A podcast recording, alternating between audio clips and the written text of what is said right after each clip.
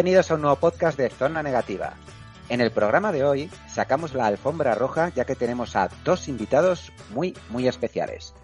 Orígenes Secretos es una novela escrita por David Galán Garindo que fusiona el género clásico detectivesco con los cómics de superhéroes. Nos encontramos ante una obra de culto friki que, como pasa con la energía, no se crea ni se destruye, únicamente se transforma. Así pues, Orígenes Secretos mutó en película de Netflix, dirigida por el propio David. En su reparto nos encontramos varios nombres de primer nivel. Javier Rey, Verónica Echegui, Bryce F., Antonio Resines, Ernesto Alterio, Carlos Areces y Leonardo Esbaragla. Casi nada lo del ojo. Yo soy Sergio Fernández Atienza y paso a presentaros al resto de contertulios que hoy brillantemente me acompañan. En la redacción de cine, con el smoking que alquiló Tom Cruise en Ace Sat, el hombre que todo lo sabe sobre el séptimo arte, Juan Luis Daza. Muy buenas, Juan. Hola, ¿qué tal, compañero? No sabemos si ha venido con máscara o sin ella, pero estamos muy contentos de que haya aceptado nuestra invitación. Bienvenido, David Calán. Buenas. De momento voy sin máscara, pero bueno, depende de cómo os portéis. Fenomenal. En un momento nos ha montado un plató espectacular donde estamos grabando este programa. Le hemos dicho oro parece y nos ha respondido Fidelio. Ruye Bellés, director de arte de Orígenes Secretos. Di amigo y entra. Hola, ¿qué tal? Encantado de estar aquí. Muy bien, bueno, pues ya hemos hecho las presentaciones. Empezamos un poco a entrar en harina. David, para todos aquellos que no te conozcan, cuéntanos un poquito cuál es tu trayectoria en el mundo audiovisual.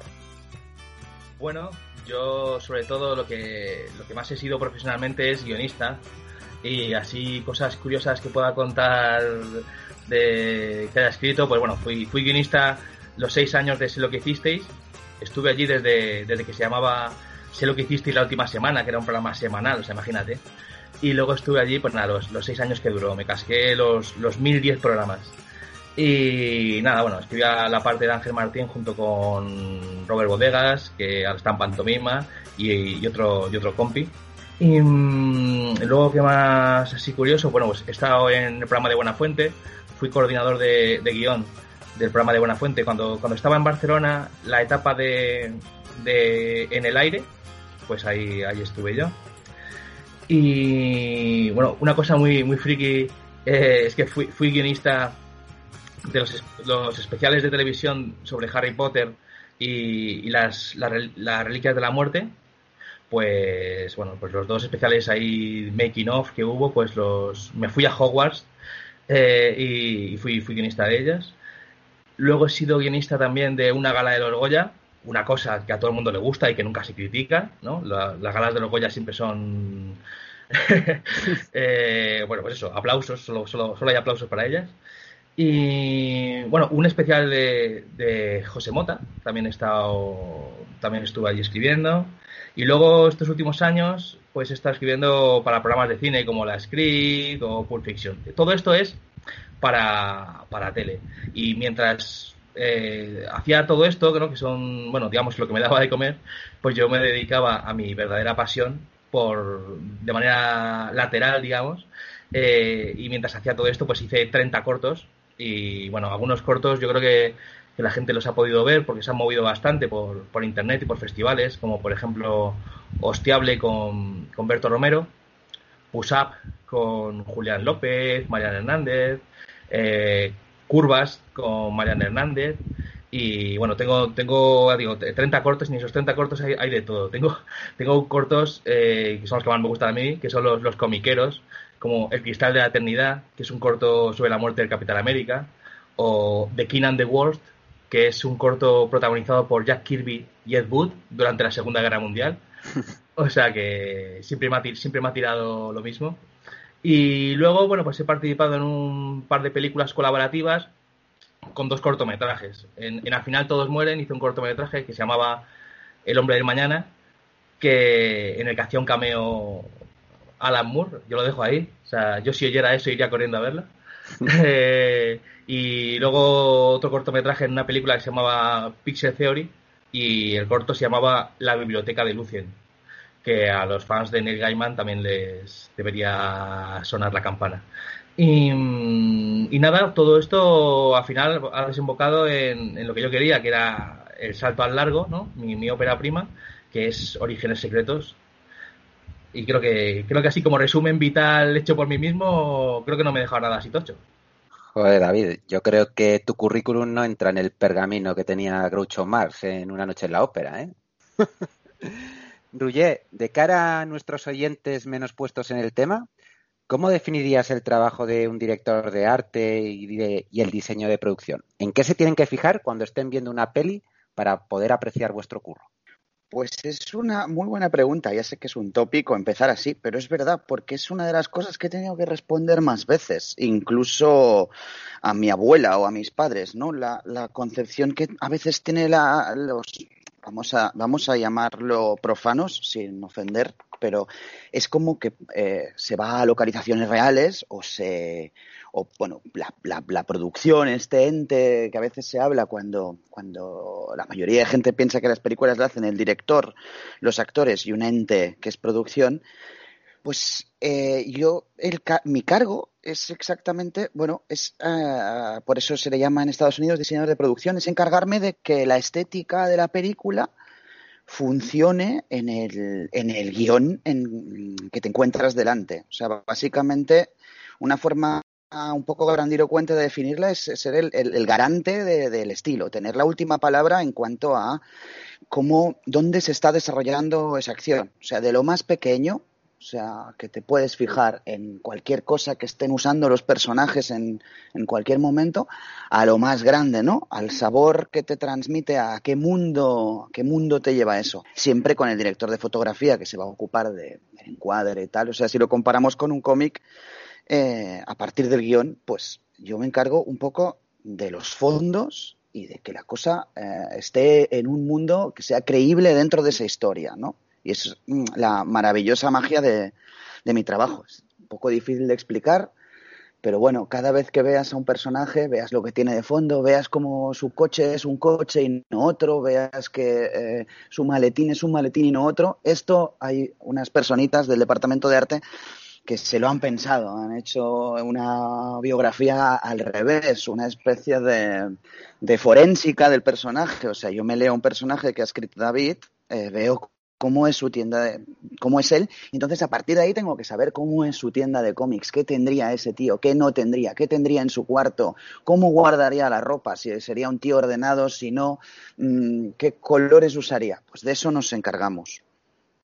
Me he quedado muy sorprendido cuando ha dicho David que era guionista de Sé lo que hiciste, que yo fui muy, muy, muy fan, y concretamente de, la sección de, Ángel Martín.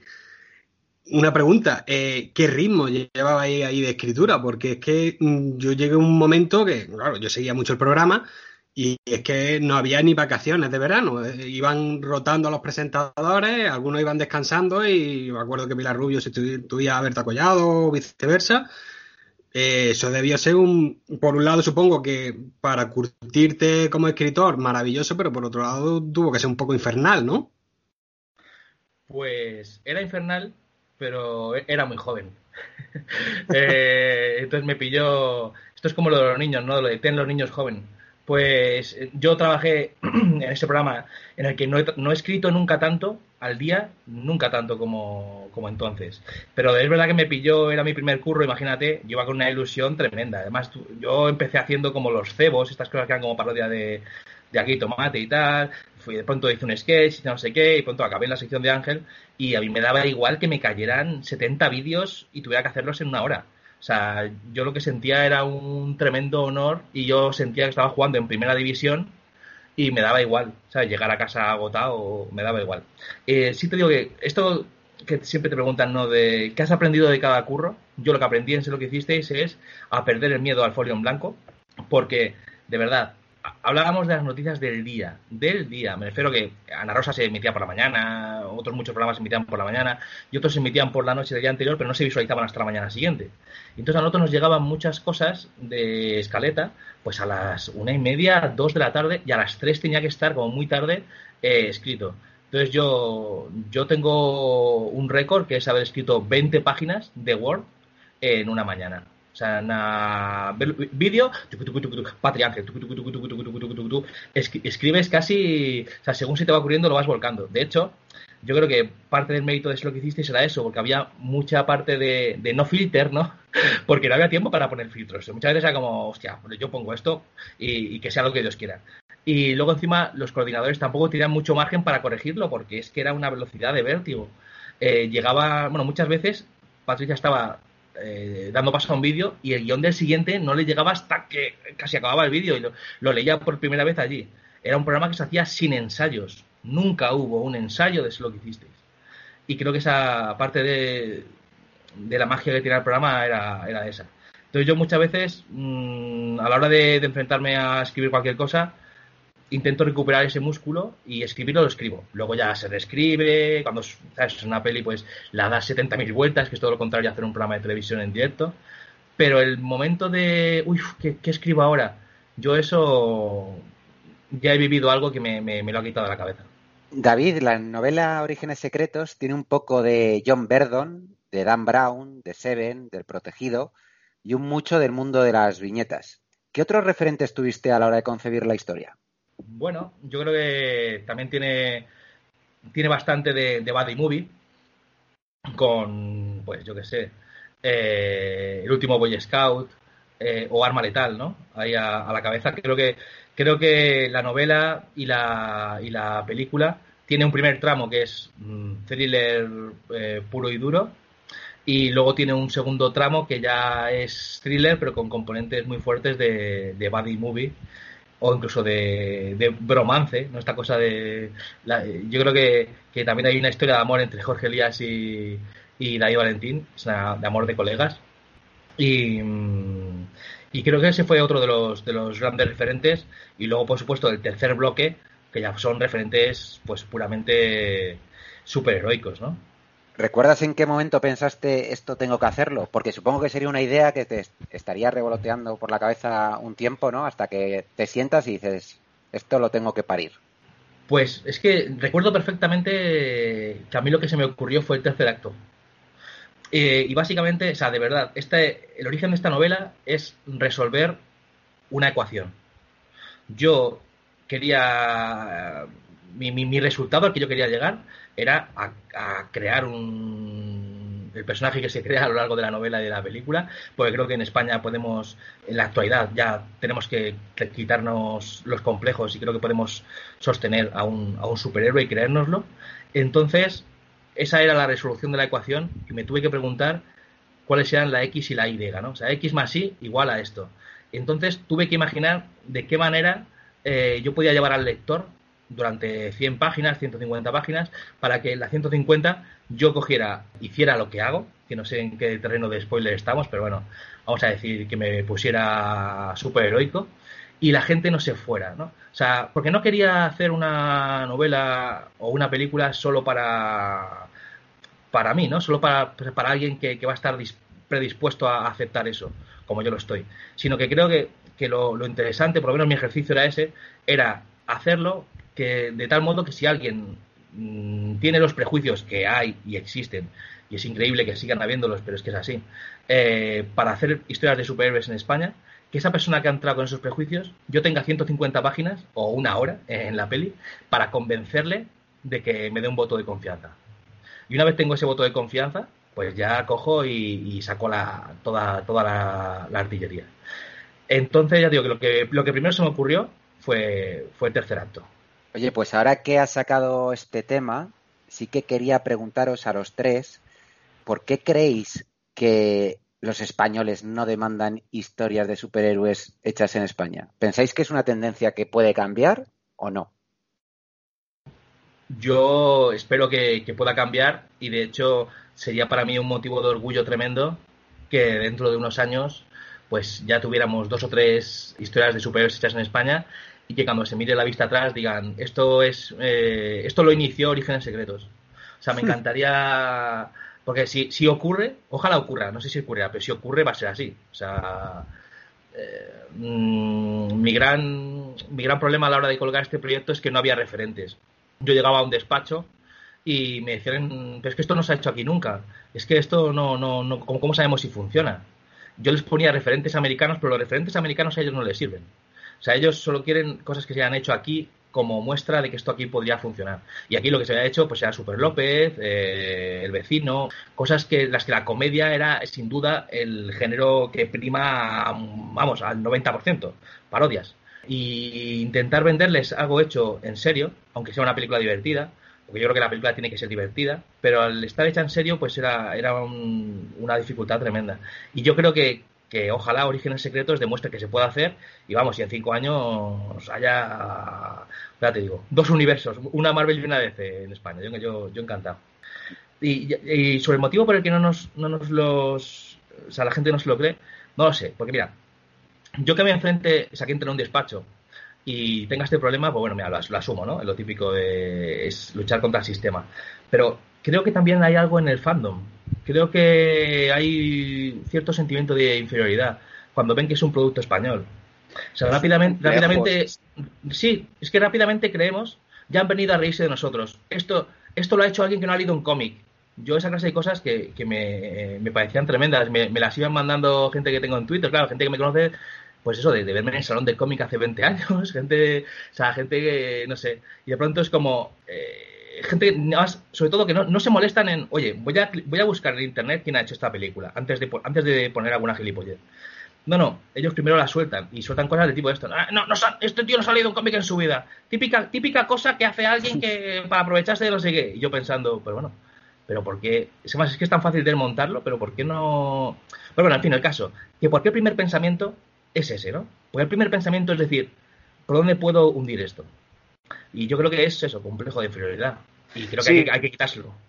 Hay cierta, claro, me, esto yo también veía en Twitter, me, cometí el error de empezar a leer en Twitter estas cosas y esta gente decía, es una serie y es como, pues si no es ni una serie, por favor, míratelo un momento. Pero bueno, cuando ya me ardía el pelo, paré y entendí eso, que al final son, son, son, son reacciones que yo creo que sí que hay cierto, cierto, cierto complejo. Hay, también creo que durante muchísimo tiempo parece que el cine español es casi un género en sí, ¿no? Y que la única forma que tiene que huir, eh, que tiene de huir de la película como, como de cine social y realista, es una de las cosas que más me fascinó al ver este proyecto, ver el convencimiento que tenía David de, hacerlo sin ningún complejo. Yo al principio, en mis primeras reuniones con David, era como, pero nos vamos a atrever a, hacerlo así, como, como si un poco, como si fuéramos americanos, ¿no? Hasta yo mismo tenía este pequeñito pequeñito miedo de decir, hombre, pero, pero esto nosotros aquí no, no, no, no, no lo hacemos así, ¿no? pero bueno, eh, creo que es, es, es maravilloso intentarlo, intentarlo con esta fuerza, estas ganas y sobre todo este, este convencimiento. Es la mejor forma de luchar contra un complejo. O sea, mmm, exponerlo y, y, y, lucir la falta de complejo sin ningún pudor, creo. Yo es que estoy de acuerdo con lo que han dicho David y Ruggeri, que principalmente esto viene de una vertiente de, de complejo que tenemos.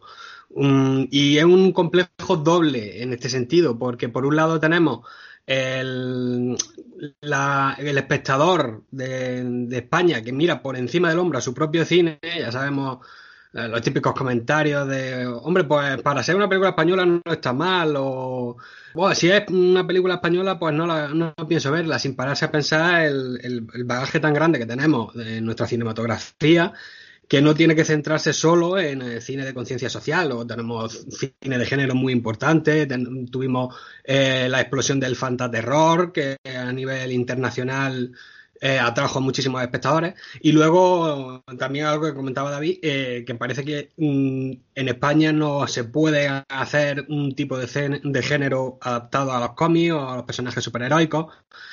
Y, y, David ha mencionado dos de los productos que han intentado dar unos primeros pasos uh, junto con Orígenes Secretos, que son bueno, la película de Super López o El Vecino.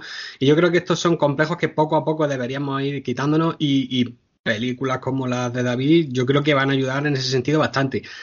Eh, siempre que la gente sea consciente del, del producto eh, que está consumiendo, porque yo también es cierto que me he metido bastante en redes sociales mm. y lo típico, esta película está hecha para reírse de los freaks, de los que coleccionamos cómics y demás, cuando al no conocer el material del que, está, al que están criticando, que es algo muy habitual, ya sabemos en redes sociales, eh, no se dan cuenta de que está hecho de una, por una persona que sí conoce ese mundillo porque lo ha vivido desde, pues supongo que desde tu infancia, David.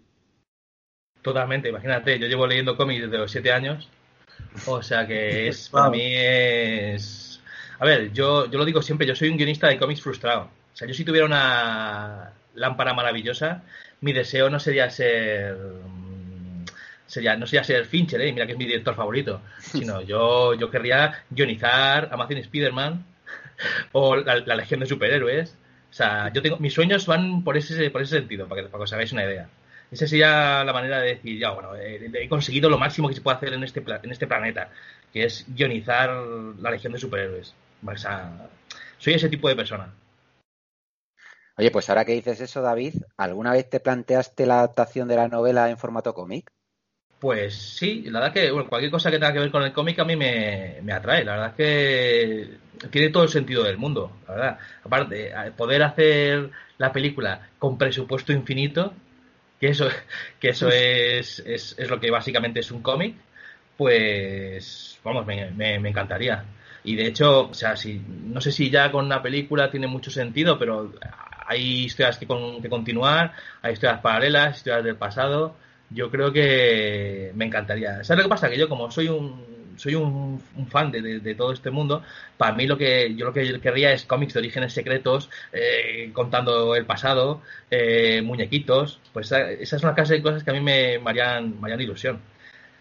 Pero bueno, a ver, a ver si surge la oportunidad o a alguien le interesa hacerlo. Yo... ¿Con quién dibujarías un cómic? ¿Con quién? Hombre, yo de primer golpe hay, hay, que ofrecerlo a Manu, a Manu que... Es que claro, David y yo hablamos Perdona, hablamos muchísimo de dibujantes durante todo el proceso, por supuesto, pero y por eso me da curiosidad. Perdona de que estoy aquí no, no, no, preguntas. Es una pregunta buenísima, de hecho. ¿Quién querrías que dibujara Orígenes? Si tuvieras un presupuesto infinito, puedes llamar a quien sea. ¿Quién? Hombre, entonces, entonces voy a decir, pues Mazzucchelli, el Miller de los 80, que viajamos en el tiempo, como tenemos presupuesto, como tenemos presupuesto ilimitado. Claro. Pero, no sé, o sea, yo iría, por ahí. A ver si te va a tocar el Miller del 2020. Claro, claro, es que es una, es que es una joder, sería jugármela mucho, ¿eh? Ahí hay, que, no, hay, que No te lo dibuja, te lo devuelve en llamas o algo así. O... Rullera, ¿a ti quién te gustaría que, que fuera el dibujante?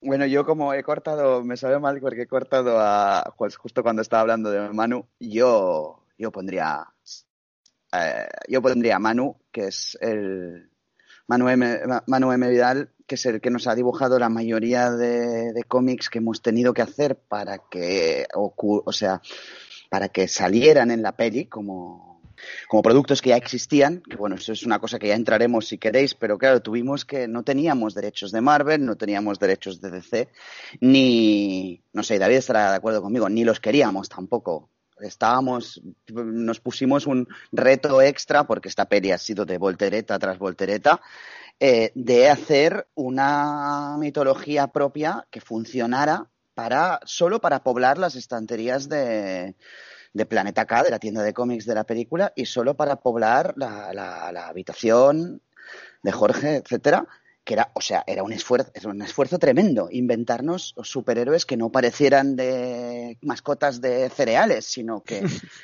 tuvieran su historia y hasta, ah, como digo, de volteretas. Hasta dimos con Manu y con, y con David, dimos volteretas de hacer el mismo superhéroe en su Golden Age, hacer el mismo superhéroe en los 90, que tú, si vas a mirar las portadas que aparecen en la tienda de Orígenes, dijeras, o sea, acabo de ver a este tío que ya me voy encariñando con él, lo acabo de ver que parece dibujado por Kirby y aquí parece como una, una reedición que han hecho en blanco y negro de no sé qué, esta parece una edición coloreada, o sea, mm, tuvimos que hacer todas estas volteretas porque mm, yo sabía también que no podía decepcionar las expectativas de una persona que amaba tanto esto. Siempre es muy peligroso eh, presentarle a alguien un diseño sobre lo que ama, ¿no? Y, bueno, hicimos, hicimos todo este esfuerzo. Y con presupuesto infinito, pues, pues ves, porque, por ejemplo, o sea, el, dibujo que el dibujo que hay en, en Jodorowsky ves de Juan Solo, hijo del revólver, Es una cosa, me, parece un dibujo que le, entraría súper bien a, Orígenes Secretos. Una cosa así como, como bien orgánica, bien, bien sudorosa. Pero con mano y con Bess me quedo. Pues tomamos nota por si acaso se ponen en contacto con nosotros. era, un, era, un, esfuerzo muy parecido a, lo que hace Kurt Busiek en, Astro City. Para mí, por lo menos, eh, el, o sea, las referencias que yo le comentaba a Manu eran, eran, estas. O sea, héroes que tú les veas y, y rápidamente pilles la referencia. Y bueno, cuando tenía que invitar a Kirby, pues Manu estaba encantado cuando le dije, le comenté a Roger, digo, tiene que hacer una como si fuera Rob Liefeld. esa, e, esa, le dolió. Normal. Sí. bueno, era, eh, fue un proceso divertidísimo. O sea, eh, toda la película, o sea, aparte de los caramelos que, tiene la película en sí para un, para un decorador, para un diseñador de decorados, la oportunidad de, hacer estas cosas, ¿no? Con la cantidad de consultas de médicos, bares y casitas que hacemos, de pronto poder hacer guaridas de malos, eh, bases secretas, hospitales forenses, pues eso ya era, la diversión ya estaba asegurada. Pero encima, a poder inventarnos nuestros propios superhéroes, hacerles figurita, otra, otra voltereta, imprimir 3D, pintarlas nosotros, o sea, invertir una cantidad de esfuerzo solo, solo con la gasolina que da el amor. Eh, pero claro, eso yo, yo, cada vez que cada vez que me ponía a inventarme un superhéroe, era como, ¿cuándo más en tu vida podrás sacarte 12 superhéroes de la mano? Aunque sea por las noches, cuando ya, ya has acabado tu curro normal. Y bueno, eh, fue, fue, fue maravilloso. Y además, claro, cuando ya has pasado este proceso tan difícil de coordinar tu forma de hablar y de expresarte con el director y con el dibujante, ¿no? Estar en medio de intermediario cuando ya habláis todos el mismo idioma, que costó un par de cañas, no, no nos costó nada, a partir de entonces todo es muy fácil. O sea, yo sabía lo que me pedía David y Manu sabía lo que, lo que le estaba pidiendo yo. Mm, mm, el compartir referentes entre nosotros era una cosa que salía de forma natural y entonces, claro, es, maravilloso trabajar así. Ha comentado Rouget el tema de los derechos. David, ¿cómo se sortea el tema de las licencias en una historia en la que Marvel y DC están tan presentes? ¿No fue un problema de entrada? O sea, ¿no pensaste, a ver cómo coño hago yo esto? Hay una cosa muy buena y es que como yo ya había escrito la novela, eh, uno de los aspectos menos comentados de Novaro como asesino es que es un asesino preocupado por los derechos de autor. Porque, porque joder, lo, más normal es que él hubiera cogido y hubiera dejado portadas, ¿no? Enteras. ¿Por qué, ¿Por qué coño la recorta y solo deja el adjetivo? Y bueno, es algo que nadie se pregunta y espero que no, no, le esté jodiendo ahora la novela o la película a nadie. Pero yo, yo todo lo hice ya a expensar de que esta película y este libro, o sea, bueno, este, esta película, en realidad en el libro podía haber puesto lo que quisiera, pero que, esta película pudiera realizarse, ¿no? Entonces, bueno, hay una cosa que yo tenía clara al ver el cine de Kevin Smith y a ver incluso el cine de, de Shyamalan, ¿no? Eh, la, trilogía de, del protegido. Y es que tú puedes hablar de, de cualquier cómic. Eh, lo que no puedes es mostrarlo. Es muy curioso, ¿no? Estar viendo el protegido y que estén hablando de la leyenda de Batman y de no sé qué, tal. Y luego vas a la tienda de Laia y cada vez. De hecho, los cómics de fondo en la tienda de Laia. Son cómics de sí son cómics de Marvel y DC porque bueno mm, cuando son de fondo pues aún tienen un pase. Pero cuando en cuanto coge uno si os acordáis ya era era un superhéroe inventado. Y joder tío está toda la estantería llena de Superman y Batman y justo el que coge no es ninguno. Pues es por esto. Em, en las piles de Kevin Smith todos los chistes son sobre pues ya sabes que si la cosa tiene la polla de piedra que si o sea, son todos superhéroes eh, reales. Y de pronto vas a los créditos y son superhéroes inventados. Es una, son unas normas un poco absurdas, eh, pero que si las sigues a rajatabla, pues bueno, no, no, no debería haber problema. Por ejemplo, eh, como vosotros me consta que habéis leído la novela, tiene cierta importancia el cómic de Superman contra Mohamed Ali y ese sí que le mostramos y tal. Y ese cómic, por ejemplo, sí hubo que cambiarlo. No me preocupa mucho, en lugar, porque me ha permitido hacer un homenaje a Denis O'Neill eh, y creo que justo este año es un año perfecto para honrar a, este hombre que nos ha dejado. Y, aparte la referencia es muy clara, ¿no? Pero todo lo que no sea mostrar el cómic así, eh, tal cual, pues bueno, pues nos permitía simplemente que los personajes hablaran de ello. Como eh, al final de Kill Bill volumen 2, la perorata que se marca Bill sobre Superman, pues eso, son cosas que sabes que se pueden hacer. De hecho, aquí cerramos un particular círculo, porque si mal no recuerdo, Juan, tú hiciste la reseña sobre ese cómic eh, como homenaje a la figura de Dennis O'Neill. Sí, exactamente. Cuando le dedicamos el, Zona Negativa Day a Dennis O'Neill, yo la verdad es que lo elegí.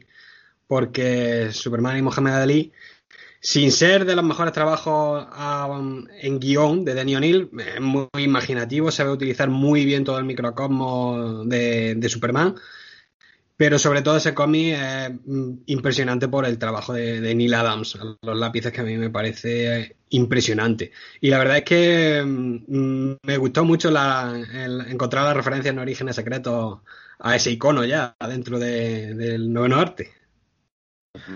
Yo es que tengo muy poca idea de inglés, entonces compro muy, compro muy pocos cómics americanos, pero sí que tengo unos cuantos míticos, así que me he comprado. Pero digo, no más de cuatro o cinco cómics americanos.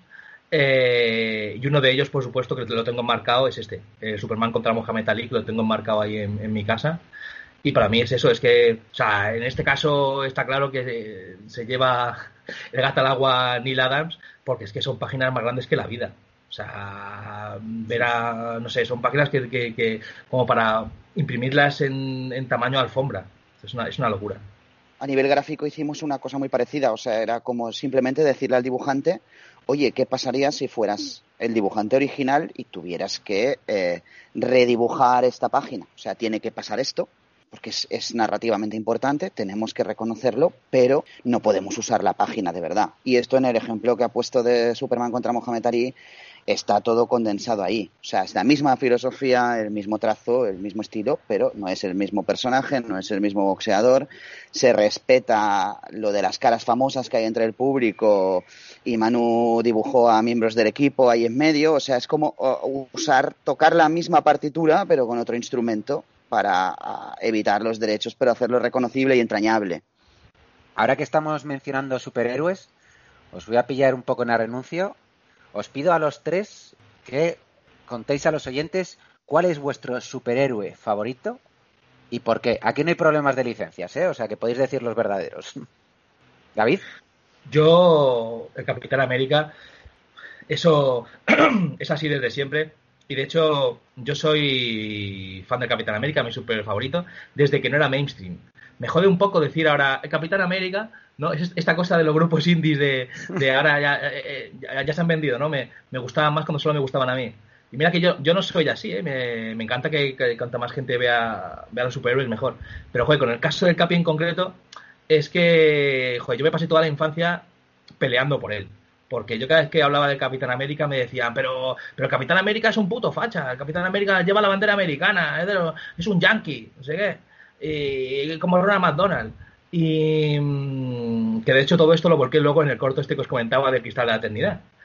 Eh, pero es verdad que, como que me, tocaba defenderle mucho y quizás por eso, a base de defenderle, tener que, que, que, explicarle, mira, el Capi es un tío que no fue a la guerra del Vietnam, que, que, cuando ocurre lo del Watergate se quita la bandera del pecho. O sea, es un tío que, que tiene unos principios, de hecho, para mí es la persona más buena que existe, o sea, buena junto con Superman, es de esas almas buenas eh, que hay en el cómic de superhéroes. Y, me flipa el traje, me flipa que tenga las orejas por fuera. El escudo es la mejor arma de la historia de los cómics. Y mi voto es para Steve Rogers. Ruye, tu turno. Pues el mío es, es el Green Lantern, bueno, Hal Jordan de, Green Lantern. Mm, el, el o sea, el, tema de un cuerpo espacial que se dedica a mantener el, orden cósmico me, parece una idea maravillosa. O sea, me lleva a unos mundos muy interesantes y que el poder esté basado en la voluntad y que dé la casualidad de que toda la galaxia, el ser humano, es el que puede albergar más poder de voluntad.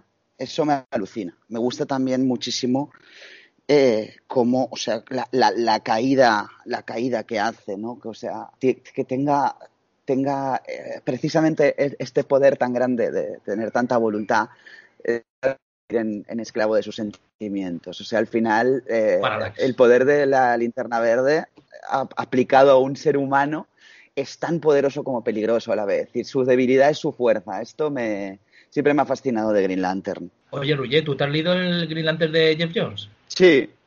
Joder, qué cabrón, nunca hemos hablado de eso. Es verdad. Tenemos, te- que hablar de te- tenemos una conversación pendiente. Sí, eso nos pasaba también durante la preproducción de la peli, que quedábamos para hablar de la peli y hablábamos como un 5% de la peli y el resto del tiempo de otras cosas. De Nada, tío, que, que- variados. que- que sepáis que hemos hecho una peli juntos y me acabo de enterar en este podcast de que se ha leído uno de mis cómics favoritos, el Green Lantern de Je- Jeff Jones. Eso, o sea, ya, este podcast ya ha servido para algo.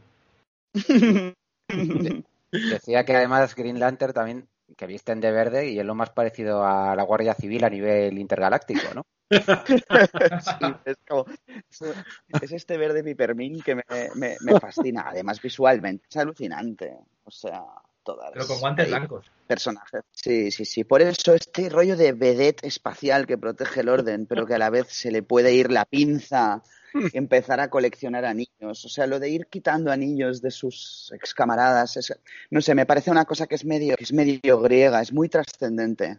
Juan, ¿qué nos dices? eh, pues yo es que te- tengo el corazón partido, porque mis superhéroes favoritos son dos, y uno de ellos casi que ni siquiera es un superhéroe. Y así, para que no me acuse ni de DCita ni de Marvelita, pues cada uno de una editorial. Y, mm, por un lado, Batman, que es el, el personaje con el que yo descubrí el mundo de los cómics. Y, yo con Batman tengo mm, una parafilia que es que no me importa qué Batman es. Eh, si es el detectivesco, si es el crepuscular tipo Frank Miller, el de la Golden Age o el de la Silver Age peleándose con gorilas. Es que no me importa. El concepto del personaje me gusta tanto que, que lo disfruto 100% en cualquiera de sus vertientes.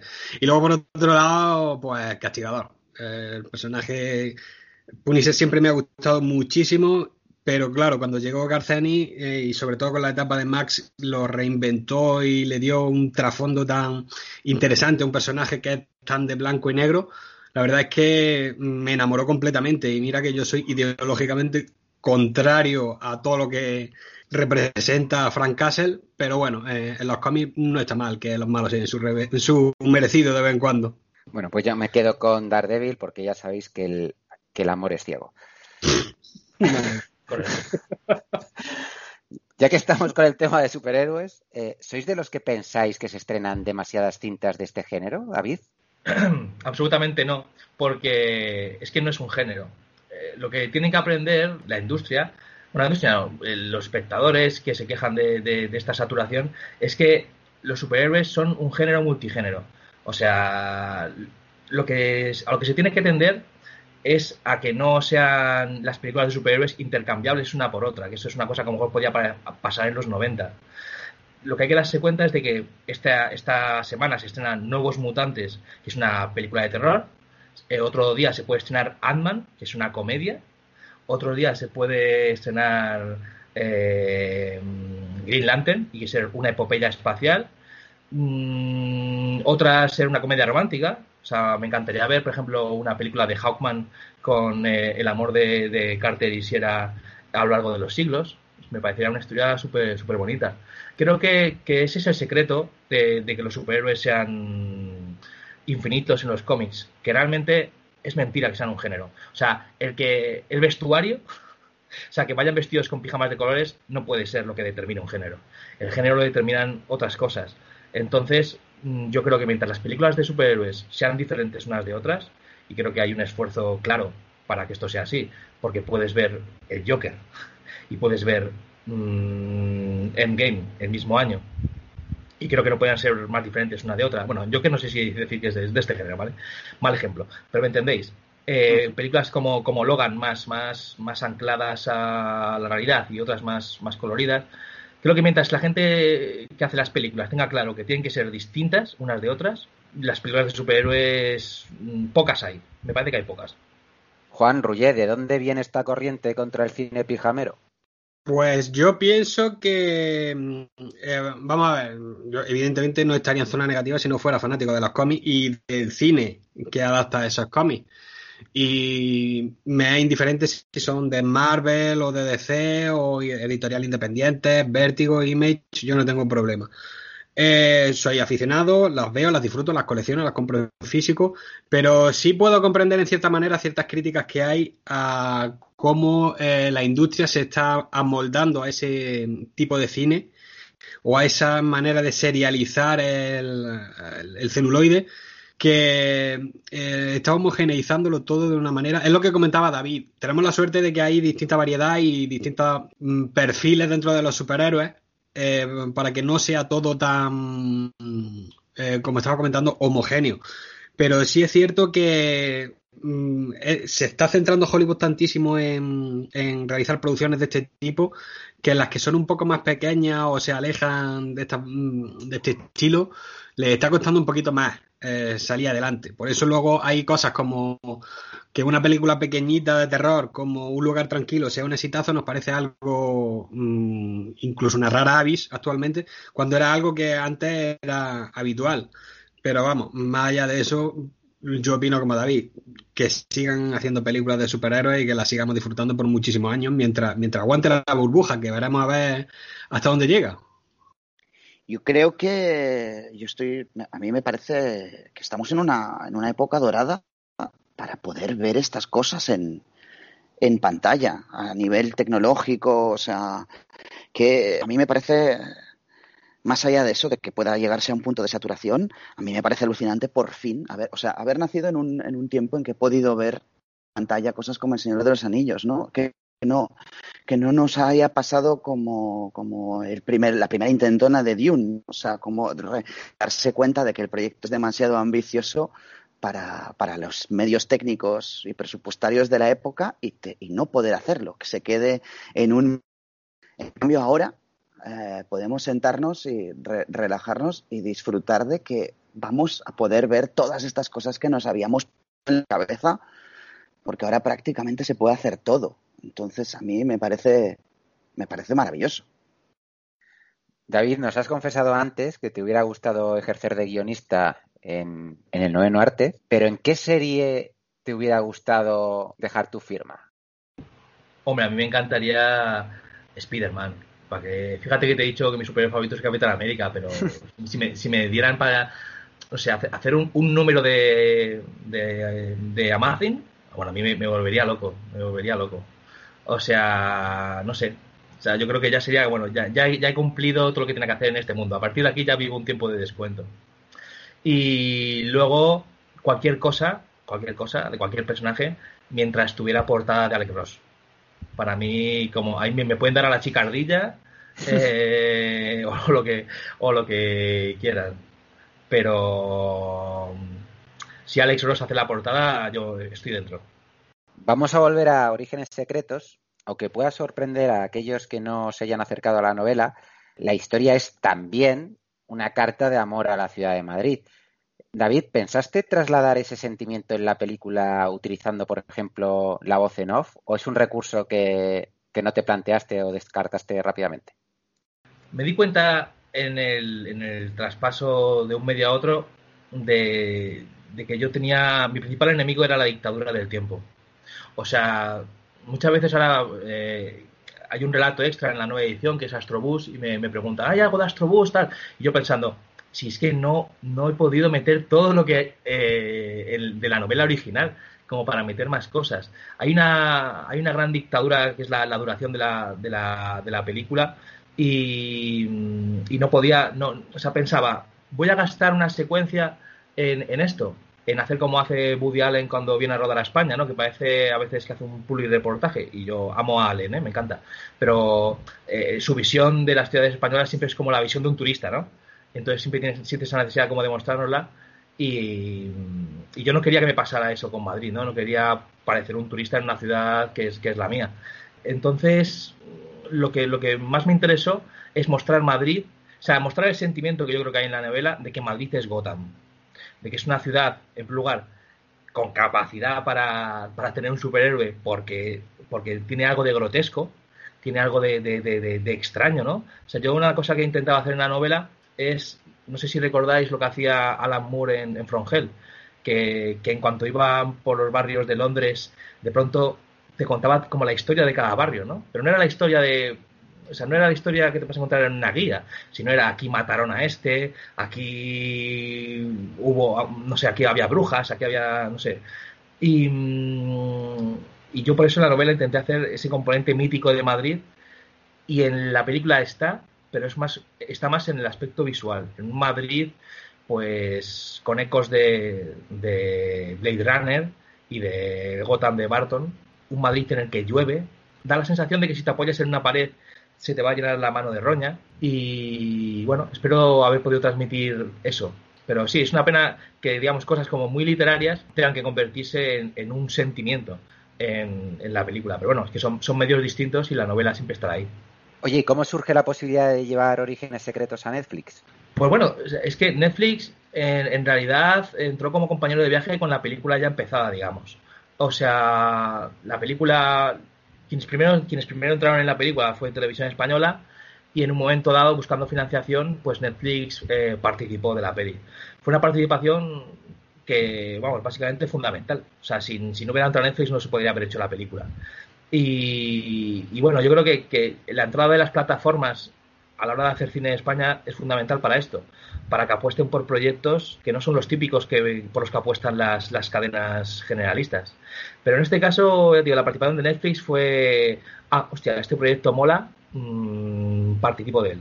¿sabes? No, no, no, no fueron tan capitanes del barco como podría haber sido si les hubiera llevado el proyecto directamente a ellos. Ruye, ¿cómo entraste a formar parte del proyecto?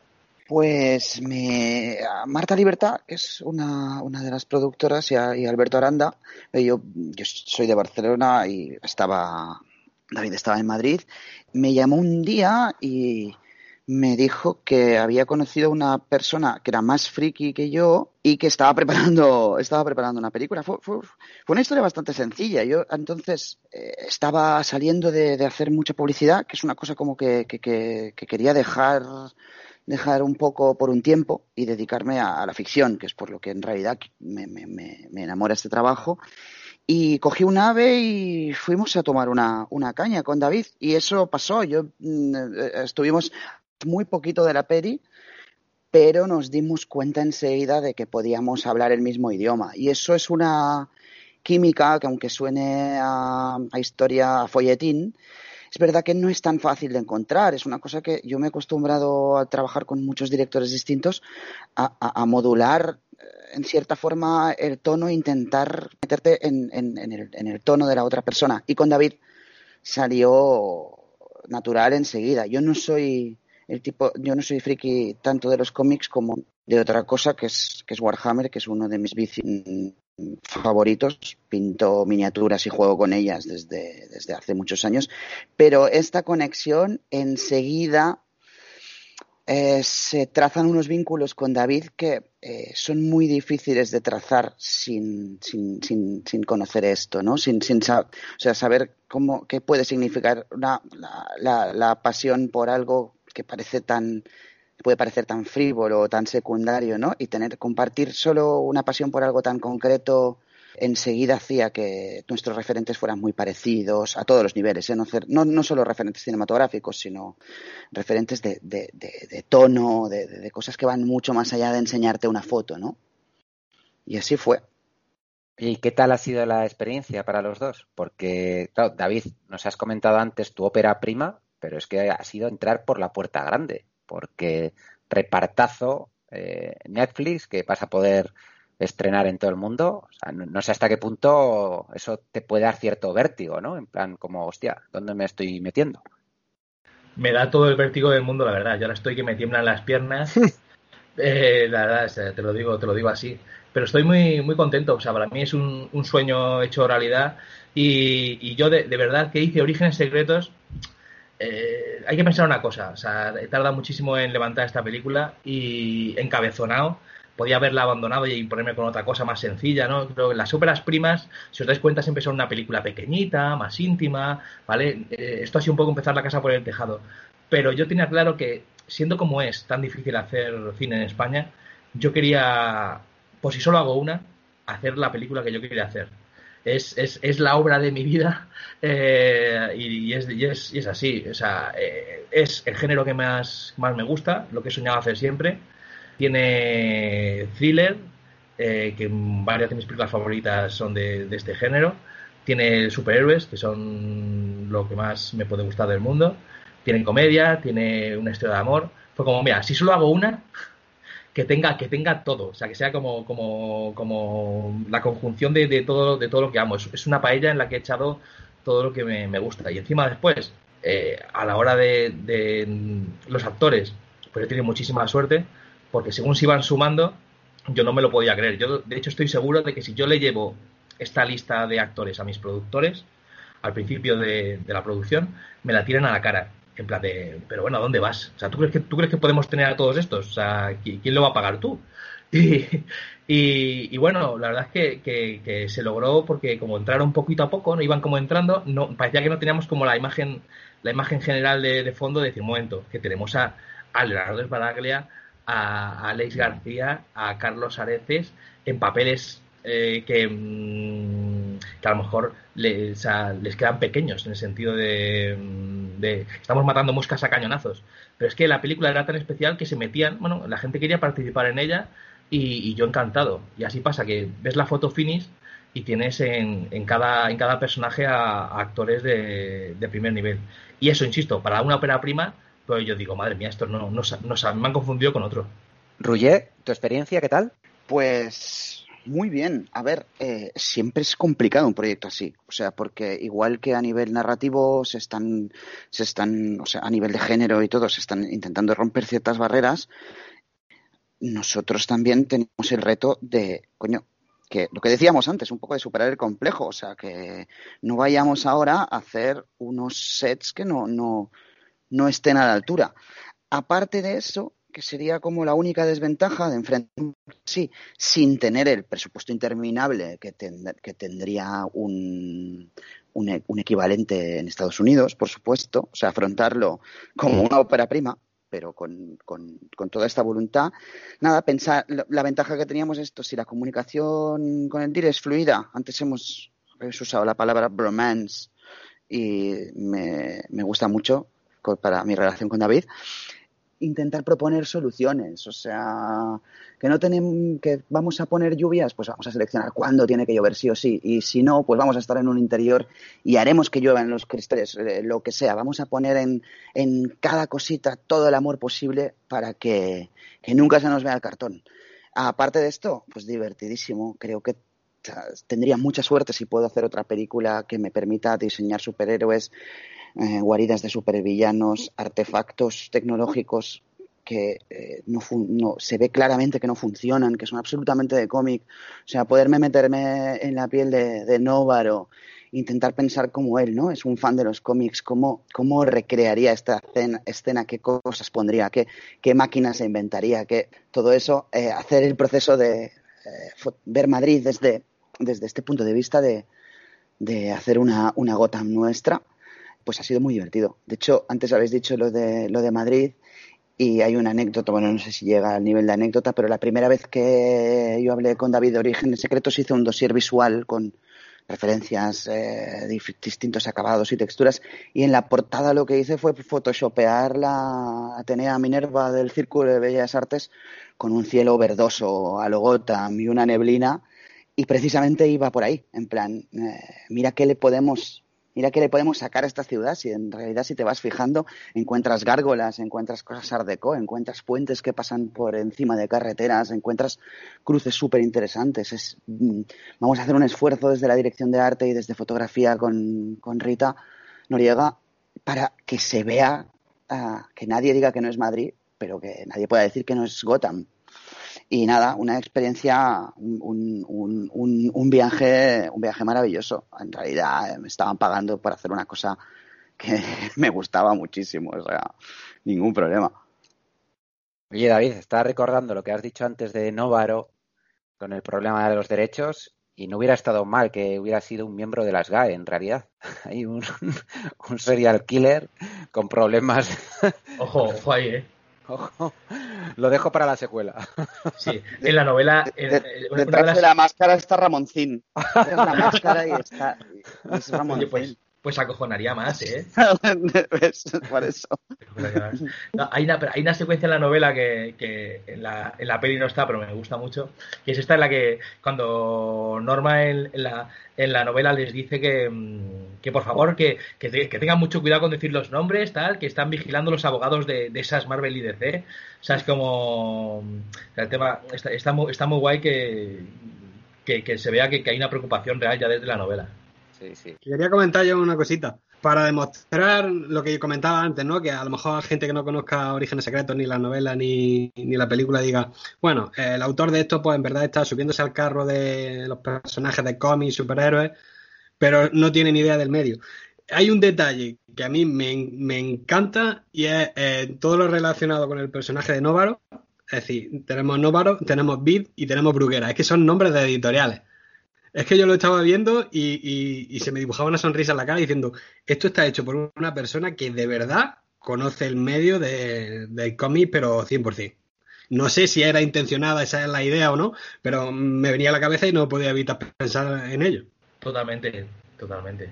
O sea, de hecho, algunos nombres están puestos un poquito más al tuntún, me refiero, Forum o Bit, digamos que no tienen un gran significado donde están puestos pero el nombre de Bruguera, de Nóvaro y de Vértice eh, tienen un significado, o sea, están puestos por lo que significa cada cosa para mí. Eh, cada editorial, ¿no? Cómo viví yo los cómics de cada editorial. Claro, claro. Por cierto, David, vimos que hace poco pusiste en redes sociales algo así como que en Orígenes Secretos lo imposible no lo era tanto ya que habías conseguido que cierto grupo que te vuelve loco participase en el proyecto, ¿no? En la banda sonora. ¿Cómo se llevó a cabo esta colaboración? Pues es KCO, eh, el autor de Orígenes Secretos, la canción. y mm, pues mira, yo es que soy rapero, me, me, pilla todo, tengo todo, todo lo malo lo tengo. Y para mí, y para mí KCO, pues ha sido lo más, es un referente para, para mí y, mi, grupo de, amigos. Es alguien a que hemos escuchado desde las maquetas, luego con del Verso, hemos ido a conciertos suyos por toda España, eh, en festivales. Y bueno, yo desde el principio, eh, bueno, de hecho, si en la novela sabéis que Jorge Lía escucha ya a Casey. Y, y, desde el principio, desde mis primeras reuniones en la película, yo dije, yo quiero a Casey O para la banda sonora. Y bueno, hicimos algunas averiguaciones y básicamente todo eran muros. Muros en plan de KCO nunca ha hecho esto. KCO eh, no le interesa hacer esto, no. Y tú, bueno, si, si eres más o menos seguidor de, él, sabes que es verdad, que no, no, hace, no hace estas cosas ni se presta y tal. dice, pero bueno, pero si quieres, si quieres escribirla directamente, si quieres escribir una cosa, yo se la hago llegar. Y yo le escribí una carta lacrimógena en la que básicamente yo le conté mi relación con él. Él no la conocía, pero mira, eh, mi hermano me dio una cinta con tu maqueta este año, tal. Yo estuve en el concierto de Salamanca cuando se te olvidaron las letras y tuviste que improvisar en el concierto con la mala Rodríguez. Estuve en el Zaragoza ciudad cuando pasó esto, te he seguido tal, he hecho esto. Eh, le mostré que, digamos, no era, no era alguien que, ah, genial, KCO está de moda en 2020, voy a meterle en mi película. Sino que yo era núcleo duro, ¿sabes? Que yo era un, rapero que tenía fotos con él con teniendo yo 15 años, ¿no? O sea, que era como mm, de, un, tío que realmente le, le, apreciaba de toda su trayectoria. Y, le llegué a la patata. o sea, fui, fui buen, buen vendemotos porque, porque bueno, como, como era verdad, no, hay nada mejor que ir con la verdad por delante. Y, él vio que, realmente el proyecto era muy sincero y que a mí me, me él, me gustaba me gustaba de verdad y que el proyecto estaba era tenía mucha mucha verdad y mucha ilusión y, se prestó a participar y me consta digo que no lo ha hecho nunca y conociéndole dudo que, lo haga muchas más veces con, otro hay que ser buen guionista para convencerle, ¿eh? que saber escribir bien esa carta. Le conquisté, le conquisté con la palabra, eso es así. Ajá. Bueno, pues vamos a aprovechar este momento musical para hacer una breve pausa antes de seguir desvelando los secretos que nos aguardan. Ponemos un poco de KCO y volvemos en un minuto. A ver, Ibarra, alegrame el día. El mundo es una obra teatral, una ficción, un sueño real, un escenario donde actúan el bien y el mal. Pregunto entonces, ¿cómo ser trascendental, ¿vale? ¿Será que hay un aplauso al final? Que tú eras el actor principal. ¿Será que cuando cae el telón, mientras lees los créditos, hay un gran revival? ¿Será? ¿Será que tus acciones puntúan? ¿Será que las emociones fluctúan? ¿Será que nadie nos enseñó a amar? Toda una vida para aprender a amar, supongo. Relaja el entrecejo, practica la sonrisa. Ve despacio cuando tengas prisa. Y pilla este mensaje que te traje. Básicas instrucciones para este largo viaje. Sé tú mismo sin molestar a los demás. Y recuerda caminar con humildad. Las personas con las que te cruzas al subir son las mismas con las que te cruzas al bajar. Aprende de los templos en ruinas. Lo que un día brilló y son cenizas. Sorpresa cada paso que des, toda causa tiene consecuencias después. Quien no ha visto su futuro mirando el pasado, quien no está sujeto a lo que ha predicado. Ya lo dijo Sato alguna vez, ¿no? No hubo amor en la infancia del ¿no? El recuerdo no te debe hacer sufrir. Disfruta cada nuevo paso, elige a dónde ir. Tú tienes adamantio en tu interior. Ponte el traje y sal a hacer del mundo un lugar mejor. Check it out. El mundo es como tú creías.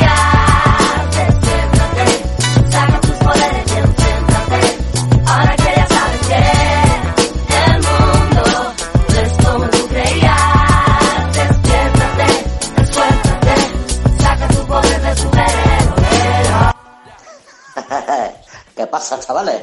¿Os ha gustado la peliculita esta de Orígenes Secretos? Pues una cosa sí que me gustaría deciros. Supuestamente estamos con una película de superhéroes y policíacas y no salgo yo, no sale Torrente. He tocado los cojones un poco. Pero bueno, si os ha gustado la película, os gusta el libro de David Galán Galindo, podéis ir a universal-comics.com, la tienda online donde puedes comprar todos los cómics del mundo. El librito, merchandising y hasta haceros unas pajillas. Y recordad, universal-comics.com, la tienda online donde puedes comprar todas las pajillas, digo, todos los cómics, eh, el Atlético de... Eh, todas las pajillas del mundo. Venga, chavales, un abrazo. hacia el héroe, es su origen. Nunca puedes negarte si el pasado te lo exige. Si una fuerza superior te elige, ¿qué vas a hacer con tu don? Me estoy escuchando una sirena, voy a tener que vestirme. Es imposible, un Growlich. Y busco un mentor, y después un mentor. Each one, each one. Un Marvel team up, y sale a hacer del mundo un lugar mejor. Imagina. El mundo no es como tú creías. Despiértate, saca tus. Ahora que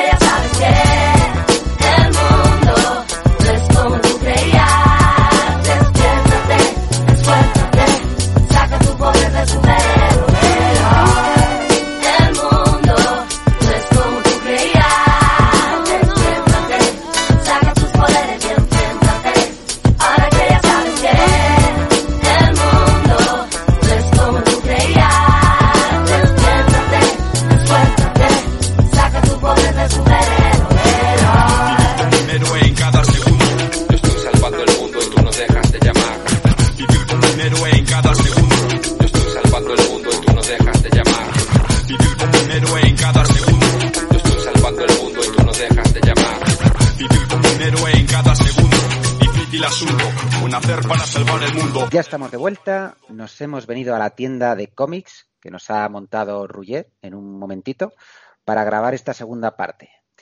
Continuamos para Bingo. Rullet, en palabras de David, te metiste un curro gordísimo en la peli. Todos los escenarios partieron de cero. Más allá de lo que te encontraras en el guion o en el libro, ¿tenías unas directrices concretas o podrías dar eh, rienda suelta a tu imaginación? Bueno, eh, la gracia de un proyecto así y de, y de- y de la relación que os contaba con, con el Dire ha sido que tenía toda la libertad posible porque nos habíamos marcado muy pronto y, muy bien delimitados nuestros, nuestros propios límites a todos los niveles. A partir de ahí, claro, al compartir referentes, eh, la mayoría de ideas y de propuestas eran, eran, eran casi comunes, com- com- comunes entre, entre los dos. O sea, teníamos, ah, teníamos en la cabeza, eran unos referentes con tanto desparpajo, con lo que decíamos antes, ¿no? Y hay como un poco de miedo, yo le decía al principio, pero esto tiene que ser como Seven y que, que parezca Seven, ¿no? Como casi el estilo de, de Spanish Movie, o sea, como que eh, de factura sea la, la, la, la correcta, la exacta, la estudiada, ¿no? Utilizar un referente así tan evidente, así a lo bestia, eh, pues me, me, me, parecía divertidísimo. Entonces teníamos muy claro hasta dónde podíamos jugar. Estábamos, o sea, podíamos improvisar bastante porque teníamos una red de seguridad tremenda. Aparte, eh, he contado con un equipo de arte maravilloso. Estaba Leslie Arias codirigiendo, bueno, o sea, ocupándose de la parte con, con, con, conmigo, codirigiendo el arte, manejar el equipo muy bien, hizo unos diseños maravillosos, eh, ha sido un contrapunto para lo que yo estaba pensando en cada momento genial. Hemos tenido a Xavi Barba, un, ayudante maravilloso. Hemos tenido a Juana, a Judith, a Martí, a Albert, un, un, equipo maravilloso que también me permitía que cualquier cosa que se nos ocurriera con Leslie, con, David, con, Rita, pudiéramos sacarla adelante, eh, pasarla por taller. Hay que hacer una, una que no, no, quiero hacer no quiero hacer spoilers, pero hemos tenido que hacer aparatos para, para estas portadas de cómics.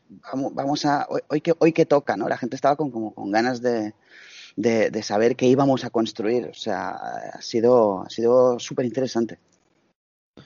Hay una cosa de, de, del trabajo y creo que creo que subyace en lo que en lo que dice ahora Roger y es que eh, está hecho sin complejos o sin vergüenza, como, queráis llamarlo, en el sentido de, yo creo que muchas veces, ¿no? Vamos a poner que estás haciendo un thriller que quieres homenajear, quieres evocar a, al mayor thriller que ha habido nunca, que como es, como es Seven.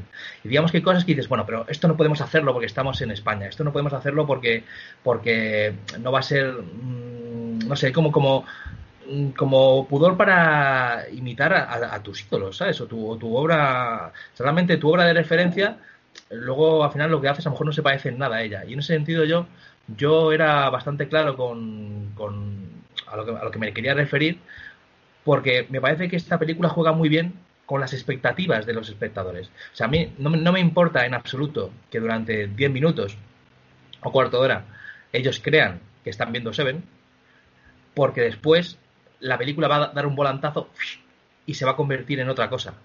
Y después, no me importa que crean que están viendo eh, Arma Letal o que están viendo tal, porque después, eh, tiempo después, se, la película se convierte en otra cosa.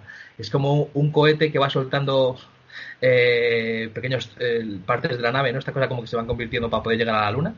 Y, creo que la peli funciona así. Y en, ese, este sentido, pues un trabajo como, como el de Rouget, de realmente de poder recrear eh, las películas eh, míticas que, que, que, teníamos como referencia, pues es, es, es fundamental. Porque ya te digo que, que si, un acercamiento más pudoroso a mí no me hubiera interesado. Ruller, ¿de qué escenario te sientes más orgulloso? Pues yo creo, cada, cada vez que lo pienso, yo creo que Antorcha Humana. Bueno, Antorcha Humana, eh, sí, eh, uno de los asesinatos porque tenía muchos elementos. Tenía elementos de, de FX, tenía todo lo que os decía de desarrollo de, de mecanismos que, que, funcionen, pero solo funcionen en una lógica interna de fantasía. Tenía pátina, tenía acabados, tenía. Bueno, creo que es el, el decorado con el, con el que me quedo. Y el otro no lo puedo decir porque es un spoiler, pero también Estoy muy orgulloso de un experimento que hicimos con agua y una cantidad ingente de sales de baño. Cuando vean la peli ya, lo entenderán. Antorcha Humana, uno de los cuatro magníficos. Me hizo mucha gracia eso, la verdad. Eh, ¿Podéis contarnos alguna anécdota divertida del rodaje? Pues supongo que en una peli así, con tanto equipo, algo cachondo tuvo que pasar. Pues bueno, yo tengo una, porque yo tengo un, un pequeño cameo ahí hitchconiano en, en la peli y haciendo, haciendo un cosplay de, yo creo que mi personaje favorito de, del cine de todos los tiempos. Y mm, bueno, se rodó en, en, Planeta K en agosto con focos, es decir, hacía había un calor tremendo, tremendo, tremendo. Yo estaba sudando porque además eh, tengo un ligero problema de sobrepeso, muy ligero, y entonces estaba sudando, bueno, una, cosa, una cosa terrible. Y, bueno, tenía la escena con, con, Javier Rey y yo estaba, bueno, bueno, eh, encima tengo, tengo que estar encargado como de, dar darle la acción, bueno, era una situación realmente muy tensa. Y yo notaba que después de haberme maquillado y tal, empezaba como a caerme los chorretones. Entonces yo le dije a Javi, antes de rodar, sóplame, por favor, tío, sopla, sopla, sóplame. Y él se quedó como súper cortado, no, no- no sabía si, si le estaba haciendo una especie como de proposición sexual o, o- o- o- si, o si realmente, o, si lo que yo quería era que me soplara el texto. Entonces, no, no, o sea, pero claro, era su director y no, no sabía cómo reaccionar, en plan de, ¿qué, hago? Le mando la mierda. Y yo, no, no, que me soples li- literalmente, que me soples, sóplame de, de, para que estoy asado.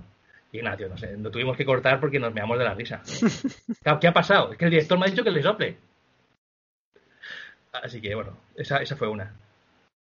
Ruyer, Yo destacaría, se me ocurre, claro, una de en, en Planeta K mm, montamos una, una fiesta de cosplayers eh, y en, en- en la escena se, se ponía en peligro parte del decorado.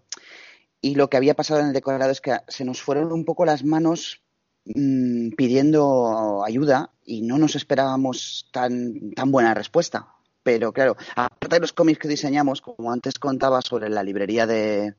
sobre la, libre- sobre la, tienda del protegido, lo que sí que hicimos para fondos y para tener no tener que generar todo, eh, Panini, Norma nos dejaron cosas, Scale 75 nos dejó miniaturas maravillosas de, de- de- valor incalculable para exponerlas en la tienda. Yo había llenado eh, toda la tienda de todos mis sueños húmedos de friki hasta que me di cuenta de que ahí pasaban cosas y había escenas de acción.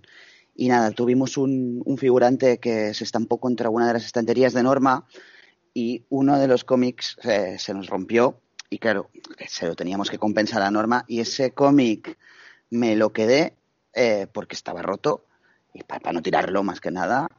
Y tiempo después me lo leí y me parece un cómic maravilloso. Y fue como el, el destino señaló ese cómic tirándole un figurante encima. Y nada, Bueno, decía que en este punto me gustaría abrir un paréntesis, puesto que la película la va a poder ver todo el mundo a través de Netflix. ¿Qué opinión nos merece la polémica de la industria del cine contra esta plataforma? ¿El hecho de que sus películas no se estrenen en salas de cine las tendría que hacer jugar en otra liga o no? ¿Cómo veis vosotros todo esto, ahora que habéis formado parte de, de un producto de ellos? Bueno, mi visión es eh, la, de, la de un guionista, aunque yo también soy director, pero como mi formación y, y mi- mis orígenes secretos son la escritura, para mí lo importante son las historias. Entonces, en ese sentido, creo que, da igual ver la- una película en en un ordenador, en una tele, en una pantalla de cine. Creo que lo importante siempre, siempre van a ser las, las, las historias. Sí, es cierto, o sea, digo esto y luego a continuación te digo que yo soy súper cinéfilo de, de- ir a salas de cine. O sea, desde que las han abierto, para que te hagas una idea, he ido al cine como mínimo una vez por semana. Porque para mí ir al cine eh, es, es, una, es una religión. Mira que no me lo han puesto fácil, ¿eh? porque no, hay, no había estrenos, pero bueno. Entre que tengo, entre que tengo hijos y así puedo, eh, tengo siempre algún estreno infantil y, luego tengo gente que, le gustan películas más convencionales. Cada semana encuentro una excusa para ver alguna, seguro. Y semanas como la última de agosto, que, que vienen Tenet y Nuevos Mutantes, pues imagínate, voy, a ir, voy a ir dos veces. Entonces, me gusta muchísimo ir a las salas de cine, pero yo creo que una película es la misma, la veas donde la veas. Quedo con el de, David de, de que el ir al cine sea como o sea, una, una experiencia en sí. Creo que pasa por convertir la experiencia del cine en una cosa maravillosa. ¿Ves? En esto no estoy de acuerdo contigo, David. 1917 en un iPad o en un pantallote es otra cosa. Yo creo que el cine mm, de sala no, no mm, tendría que buscar alguna, por ejemplo, lo que que hace, ¿cómo se llama esto que hacen los de SCAC? Perdonad, que hacen en, en, en 35 en el Urgell. Ahora no me, no me viene el, nombre. ¿Os acordáis de eso? Disculpad, el fenómeno es que proyectan películas en, en 35 milímetros, reestrenan Tiburón, o sea, convertirlo en una, en una experiencia distinta, que sea, que tenga más niveles que el ver la película en sí. Hombre, yo el- el- el cine mm, siempre me gusta disfrutarlo en pantalla grande. Es decir, para mí es un- una experiencia que no me puede dar ni el mejor de los home cinema eh, con Full HD y, y demás. Por un lado, es rara la semana en la que no voy a ver cine, ya independientemente de si es para, para reseñar alguna película o por puro disfrute. Pero luego eh, estoy en desacuerdo con aquellas personas que dicen que películas de plataforma, ya sea Netflix, sea Amazon o cualquier otra, eh, que no son cine. Eh, por ejemplo, mm, sin tener que irme a películas que yo considero que son magníficas y son cine 100% como El Irlandés, Roma o Historia de un matrimonio. ¿Quién no puede decir que Orígenes Secretos es una película de primera línea del cine español cuando, aparte de los medios, del diseño de producción que ya hemos estado hablando, con Rouget, eh, tiene un reparto con las mejores estrellas que hay ahora mismo en el cine español? ¿A quién va a intentar vender Origen- Orígenes Secretos como un telefilm? Porque es que yo no lo veo, no lo veo así.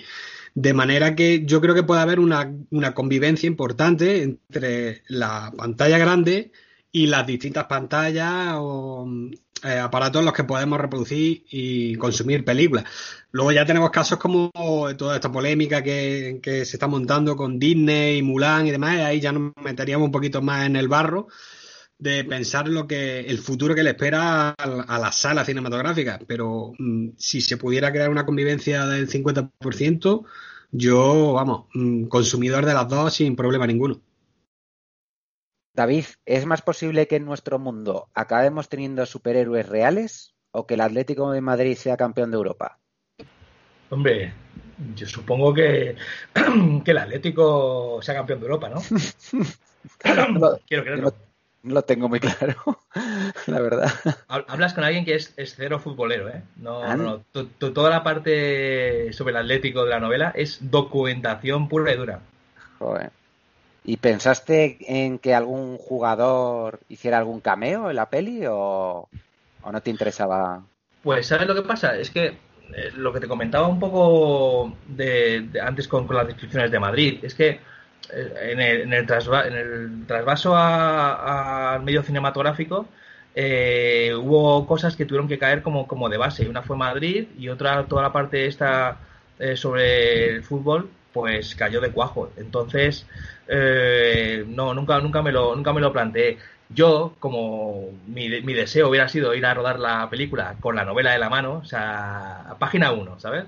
Ese hubiera sido mi, mi guion perfecto. Em, pues claro, sí, me hubiera gustado mucho que en el momento este en el que aparecía un personaje, un futbolista, diciendo estas declaraciones anodinas que hacen, de, bueno, sí, ¿no? Eh, el fútbol es 11 contra 11 y tal, pues que hubiera- hubiera- haber tenido algún jugador real, pues hubiera sido un puntazo. Y además yo creo que, que se suelen prestar a estas cosas. Mm. Aunque la peli es bastante fiel al libro, existen pequeñas diferencias entre ambas. Principalmente en lo que respecta al personaje de Norma y Patri, ¿no? Que, que en el libro son dos y, y en, y en la peli como que las fusionas un poco. Y también en referente a lo que es la traca final, que no vamos a spoilear tampoco, pero bueno, con los esbirros, el descubrimiento también de, la identidad del villano, ¿no? Que en la novela sí que se presta a un juego que en, que en la peli no, no existe. ¿A qué se debieron estos cambios, David? Pues, bueno, a la adaptación al, al medio fílmico, claro.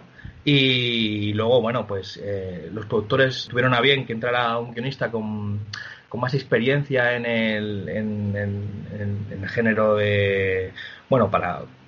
Digamos, tenían miedo a que yo fuera muy fiel a- al material original por, por aquello de haberlo escrito. Y además era un, era un miedo totalmente justificado, porque ya digo que yo me hubiera ido a rodar mi novela punto por punto. Esa es- ese sería mi, mi guion perfecto. Eh, entonces, bueno, pues todos son como mejoras eh, que entendían para hacer la película más, más, eh, mm, más cinematográfica. Y, y una de las cosas, de los cambios que hubo, pues fue este Power Up eh, que ha tenido Norma, y la quise, quise mantener el nombre de Norma en vez del de Patri porque no, no recordé por qué había llamado Patria a Patri. Y sin embargo sí que recordaba por qué había llamado Norma a Norma. Entonces, por eso, en la fusión que hicieron, tipo en Goten y Trunks, eh, pues el, el- nombre que se quedó fue, fue el de Norma. Y, mm, y luego la, para la parte final, pues es, es igual lo que, lo que lo que os comentaba. En la, en, la película, el, viaje que hace Javier Rey, que hablo, hablo del viaje mental, para tener la transición hacia, hacia el tercer acto, ¿no? Asumiendo el manto, em, es una transición que, se- que se hace mucho más rápida que en la novela. O sea, en la novela creo que pasa como incluso varios días eh, en el que están preparando las cosas entre ellos tres. Y aquí es todo mucho más, más concentrado. Eh, entonces, pues por esto hay cosas como, como la fiesta de cosplay, ¿no? Que, que nos permite ya que esté a medio vestir. Si no quiero entrar más spoiler, pero que esté ya como, como medio trabajo hecho. Em, bueno, o sea, yo creo que la, que la, la novela es, un, es una carrera, es una maratón, ¿no? Es un- una, una carrera de fondo y la película es un sprint. Eh, en, ese, en ese sentido, creo que, que cualquier cosa, tanto si te has leído la novela y luego te ves la peli, creo que, que- que- te gusta mucho ver que la película tiene el espíritu, de eso me, de eso me he encargado yo, de, que- de que sobre todo los personajes eh, y el alma de la película sea la de Orígenes Secretos. Eh, es, algo que me dejaba muy tranquilo, ¿no? Que aunque, aunque entraran otras voces y aunque hubiera muchas opiniones y, y tenido que combatir mucho, al final el último embudo por el que tienen que pasar las cosas será el mío y nadie quiere más a Orígenes Secretos que yo. O sea, en ese sentido, al final, todo eh, al final tenía pues pues eh, mi visión y mi amor por estos personajes. Pero vamos, yo te confieso sin, sin problemas que yo me había yo me había ido con el libro y tan y tan feliz.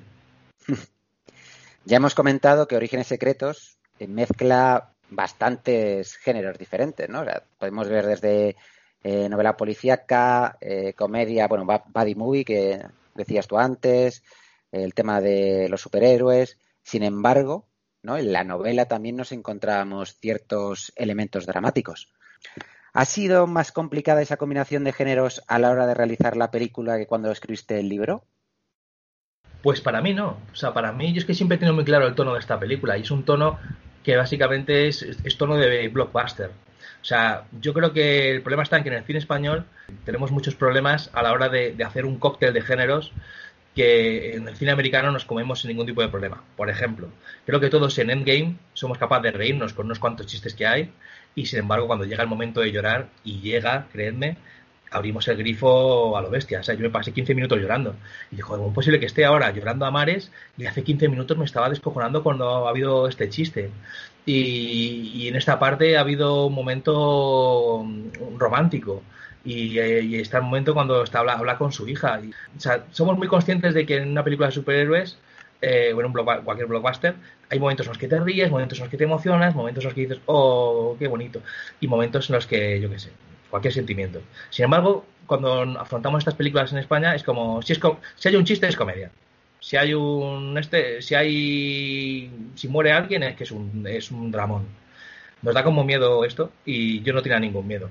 El principal problema que había era lograr que los actores supieran eh, este tono, transmitirles este tono. Porque, bueno, al fin y al cabo, pues ellos han trabajado, son buenísimos, pero han trabajado en esta industria en la que tiene estas, estas cosas que os, que os digo. Entonces, eh, yo muchas veces tenía como, como el que toca un- una orquesta, eh, decirle a, Bryce, Bryce, tú estás, tú, tú aquí esto, a ti te da el pairo esto, tú estás, tú haces tu chiste porque, porque a ti no dejas que las cosas te afecten. Tú, eh, a ti esto te va a romper la vida porque tal. Y tú, eh, era realmente, es difícil tener a tres actores en, en pantalla y decirles que cada uno puede estar haciendo una película distinta. Yo, es una manera de explicarlo un poco burda, pero muchas veces le, le decía a Bryce que esto es como en el último gran héroe, si, si recordáis cuando, cuando viaja a la peli de, de Schwarzenegger, el prota, digo, mira, tú eres un personaje que se ha metido en Seven y estás aquí jodiéndoles la película a Brad Pitt y Morgan Freeman, ¿sabes? Con tus mierdas, pero ellos, qui- ellos quieren hacer Seven y tú se las- lo estás jodiendo. Y bueno, es una manera de explicarlo un poco chorra, pero creo que acertada. Antes has comentado que en la última edición de la novela incluiste el relato Astrobús, que funcionaba a modo de pseudo secuela. ¿Te gustaría seguir explorando este universo que has creado? Totalmente. Yo creo que lo, fundamental en una historia de superhéroes es que no acaban nunca y, en la última página siempre hay un continuará. O sea, hablamos de personajes creados eh, en el 38 o 39, la Golden Age, o en los 60 si es la Silver Age, y, y nunca acaban. Siempre, siempre son historias secuenciales, ¿no? Eh, y creo que esta película es un origen secreto. Hemos creado un mundo y me encantaría poder explorarlo. Sí que me gustaría explorarlo después de un clamor popular. O sea, me gustaría no ser yo el que insistiera, oye, ¿queréis una segunda parte? O sea, en este caso creo que voy a hacerme, voy a hacerme desear eh, en el sentido de, de que ojalá, ¿no? O sea, ojalá funcione mucho en Netflix y me digan, tío, hay que hacer una segunda parte. Y yo diría, sí, ah, pues no, no, no se me haya ocurrido. Pues bueno, me pondré a ello. Y el día siguiente apareceré con un dossier que ya voy preparando. ¿Y qué ideas tienes para ello? ¿Tienes alguna historieta pensada? Pues mira, eh, os, voy a, os voy a contar un secreto y de verdad creo que no lo he contado nunca, pero eh, hablabas tú ahora de, de Astrobús. Si os dais cuenta, la novela está ahí y luego la película pues no, ha tenido sus cambios y sus cosas. Entonces yo tuve cierto miedo a, bueno, cómo continúa esta historia, ¿no? O sea, no he, dejado, no he dejado por escrito cómo continúa esta historia. Y el origen secreto de Astrobús es ese. En Astrobús, si os dais cuenta, yo cuento la historia entera de Vértice. No la cuento entrando en profundidad, ¿vale? Pero doy pinceladas, apunto cosas. Y yo lo hice. Volqué en Astrobús todas las notas que iba yo teniendo sobre cuál, cuál sé yo que es el, el viaje que va a tener Vértice en sus, los siete años que está en activo hasta que acaba, acaba su historia precisamente en el ciclo de Bellas Artes que mencionaba, que mencionaba Roger, bajo los pies de la estatua de Atenea. Bueno, ya has dicho que te encantaría que, que pudiese haber una secuela, que te viniese Netflix y te dijera, venga, eh, ¿te animas a, a continuar con esta franquicia? ¿Habéis tenido algún tipo de contacto al respecto? O sea, ¿te han dicho, oye, pues si esto funciona, si tiene tantos números o lo que sea, o, o es una cosa que no, no se toca hasta después? Yo creo que, a ver, sí se, sí se ha dicho cosas en conversaciones informales, eh, pero claro, es que no se puede, no se puede vender la, eh, la piel del jabalí antes de cazarlo, como diría Obelix. y,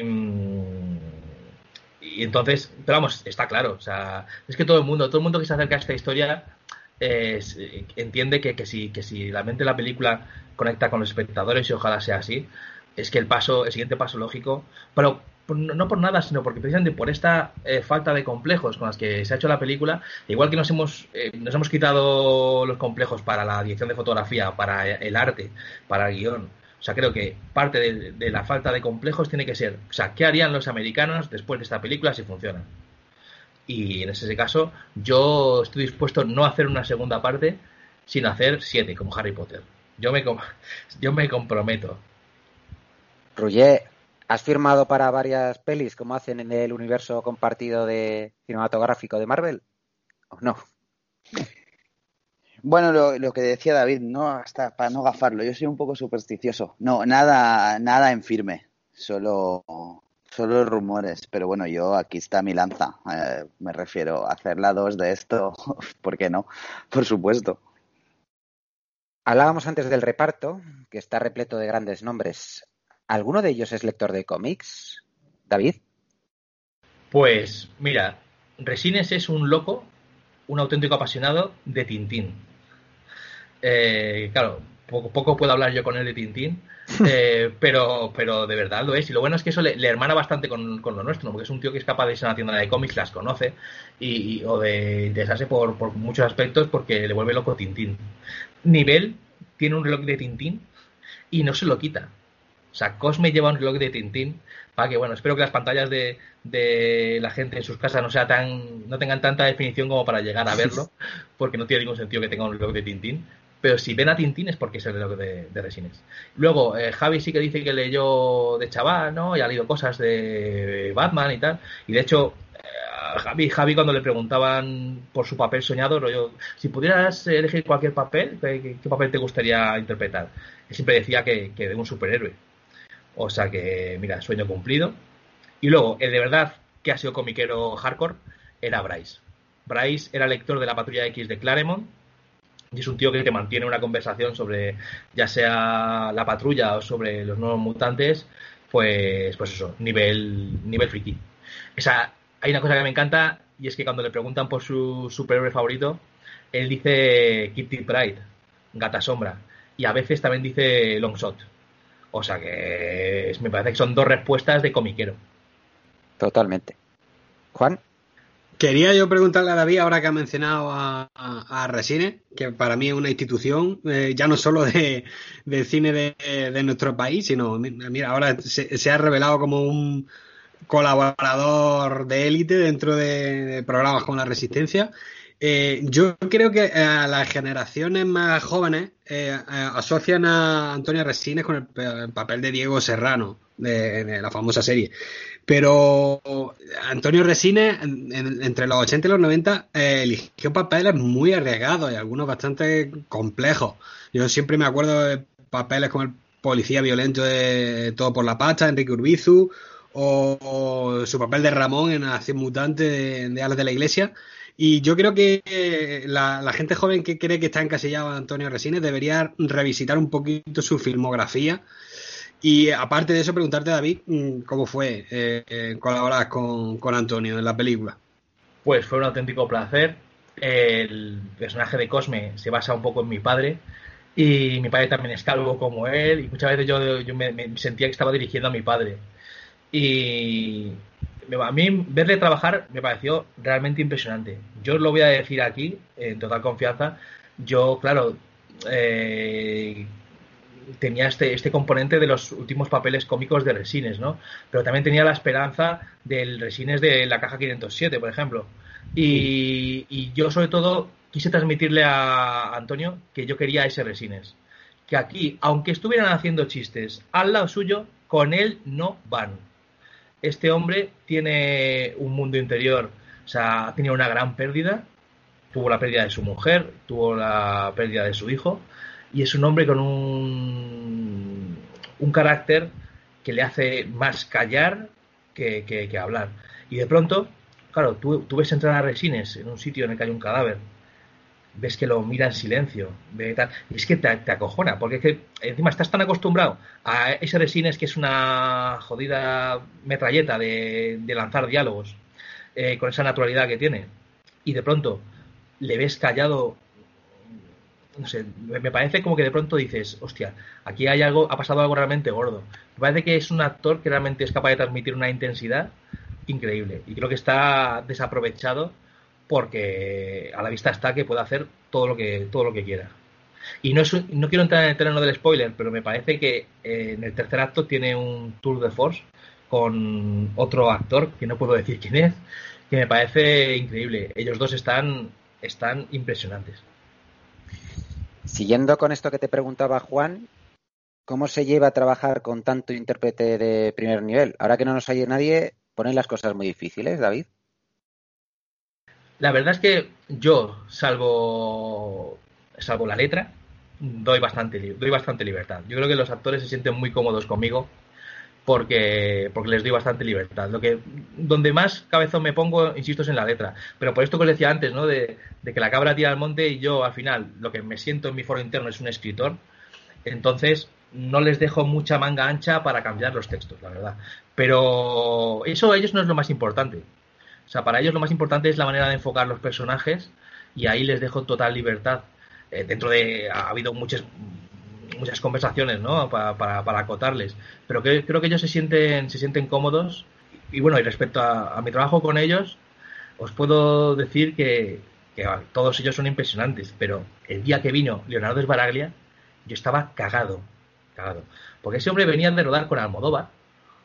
Y yo pensaba, joder, un lunes Almodóvar, un miércoles eh, David Galán Galindo. O sea, tiene que pensar, o sea, ¿qué coño hago aquí? ¿Sabes? Es como vienes del Palace y te metes en, no sé, en un albergue de, estudiantes. Y entonces yo iba con mucho respeto, pero iba con tanto miedo, ¿no? Al tener que enfrentarme a, una eminencia así, que, que, le, le, le avasallé, o sea, le, conté todo el background de su personaje, eh, o sea, le conté la vida de Paco desde que nace hasta que llegaba a ese punto. Y, bueno, yo me he dado cuenta de que él lo absorbía, absorbía todo y, y realmente, como es un actor que trabaja a tantos niveles, pues lo, lo agradeció. Pero fue como, o sea, ese día iba en plan de, a mí, a mí no me va a pillar Leonardo del Baraglia. Yo no voy a, no puedo decepcionar a este hombre. Y, y fue, fue, un gran, fue un gran día de rodaje. ¿Recomendaste al trío protagonista que se leyera algún cómic para prepararse los papeles? ¿O eso es un tema muy de extras de las pelis de Hollywood, pero que en realidad no, no van a ninguna parte? Os puedo decir que los tres, de motu propio, se plantaron en Generación X a, comprar cómics. De hecho, como es mi tienda de cabecera, pues me escribieron los de, los de Generación, oye, creo que tenemos a los protagonistas de tu película en, mi tienda. Y efectivamente, al día siguiente les, pregunté, ¿ya estuvisteis comprando cómics? Y, y, sí, sí, fue, eh, fue Vero a comprarse manga, fue, sí, sí, estuvieron ahí viendo, y sobre todo, bueno, viendo cómo es una, entiendo que las, cono, las conocían, pero bueno, yendo a una tienda de cómics y viendo cómo, cómo, era, cómo era el percal. Pero así, cómic en concreto, no, no, les, no, no les recomendé. Y, Rugger, David, ¿quién ha sido el actor o la actriz que más os ha sorprendido en el rodaje? Hombre, yo voy a decirte eh, Javier Rey, porque, a ver, siempre he pensado que el protagonista de Orígenes Secretos no hacía falta que tuviera unas cualidades, no sé cómo decirte. Este rollo de Mark Hamill no es el mejor actor del mundo, ¿de acuerdo? Y no hace falta, porque lo que hace falta para un protagonista de esa saga es, es puro carisma. Entonces, bueno, yo con Javi lo que buscaba era el porte, buscaba una cierta presencia, eh, y luego, pues que sus capacidades como actor me interesaban, pero yo sabía que, bueno, que, quizás lo más importante en este caso no era eso. Y de pronto le, le vi cómo entraba en el personaje, cómo, cómo, cómo, cómo era capaz de, de, de, mostrar todo lo que estaba pasando por dentro de, David Valentín. Con, no sé, a veces, había un silencio mientras rodábamos, nos dábamos cuenta de que él estaba haciendo algo, algo realmente grande y no sé, a mí me, me, me, impresionó, me impresionó mucho su trabajo. Pero vamos, también el de Bryce también y el de Vero, todos, pero, pero es verdad que, que de pronto se me di cuenta de que quizás estamos ante eh, el mejor actor de su generación o uno de los mejores. Y creo que, que la gente no, quizás no, no es consciente de esto, pero es así. Yo me quedo con Bryce porque acababa de hacer justo, o sea, empalmamos uh, con la segunda temporada de, de Paquita Salas. Perdón, la tercera temporada de Paquita Salas. Y fue. Y, fue de pronto un contraste muy bestia, de pasar de decorar su, su despacho de, Paquita y, o sea, cambiar a esa relación con el actor que a veces desde arte tenemos que tener, ¿no? Por ejemplo, en esta peli, pues nos vimos en el momento de estar con Bryce pintando, pintando miniaturas, que era como mi, mi hobby, y era como, hostia, hace una, hace unos meses estábamos en el despacho con Paquita Salas y ahora estamos aquí jugando a otra cosa y, divertidísima también y, y, lo disfruté mucho porque ya teníamos ciertos códigos de, de cómo colocarle las cosas, que él, él, él quería encontrar, por ejemplo, nos, nos, nos pidió que lleva, llevar los bolsillos llenos de, llenos de tickets arrugados y cosas así como, cosas divertidas que ya como ya habíamos, ya teníamos una relación, eh, funcionaba muy bien y daba mucho gusto poder colo, colaborar desde el departamento de arte en el, en el trabajo del actor de una forma tan íntima, ¿no? Yo me quedo con, con eso. Os propongo un juego. Imaginaos que se hace el remake de Orígenes Secretos en Estados Unidos. ¿A qué intérpretes os gustaría ver en los roles principales? David. Pues no sabría decirte, pero te puedo, te puedo apuntar una cosa eh, que no sé, pero a mí me gustaría que, que los dos, que tanto, vamos, que, que lo, me gustaría que los Galiardo fueran negros. Eso, eso, sí que te lo puedo decir. No sé por qué razón, pero siempre cuando pienso en un remake americano, pienso en un Jorge Elías, eh, pues esto, ¿sabes? Y, y, un Cosme podría ser, no sé si Will Smith tiene ahora mismo la, la edad adecuada, ¿sabes? Pero me, me, no sé, me imagino a un, a un hombre, como me lo imagino en Nueva York, ¿sabes? Pues me imagino a esto, o sea, me imagino a una, una familia negra de, de, Queens, ¿sabes? No sé por qué, pero pienso, pienso en una familia de barrio con un policía que se ha esforzado, que ha tenido todo en contra, encima incluso, pues eso, está en Estados Unidos y, y no sé, y como tiene ese componente de hip hop, también, ¿sabes? No sé, no sé, no sé por qué razón, eso, eso lo veo, lo veo muy, muy, muy claro. Hombre, el Morgan Freeman de Seven, ¿no? Pero Es que, es que, claro, Morgan Freeman nació viejo, es que ya, Sí. claro, es demasiado. Pero sí que, no sé, me, me- gustaría. sí, sí. ¿Ruye?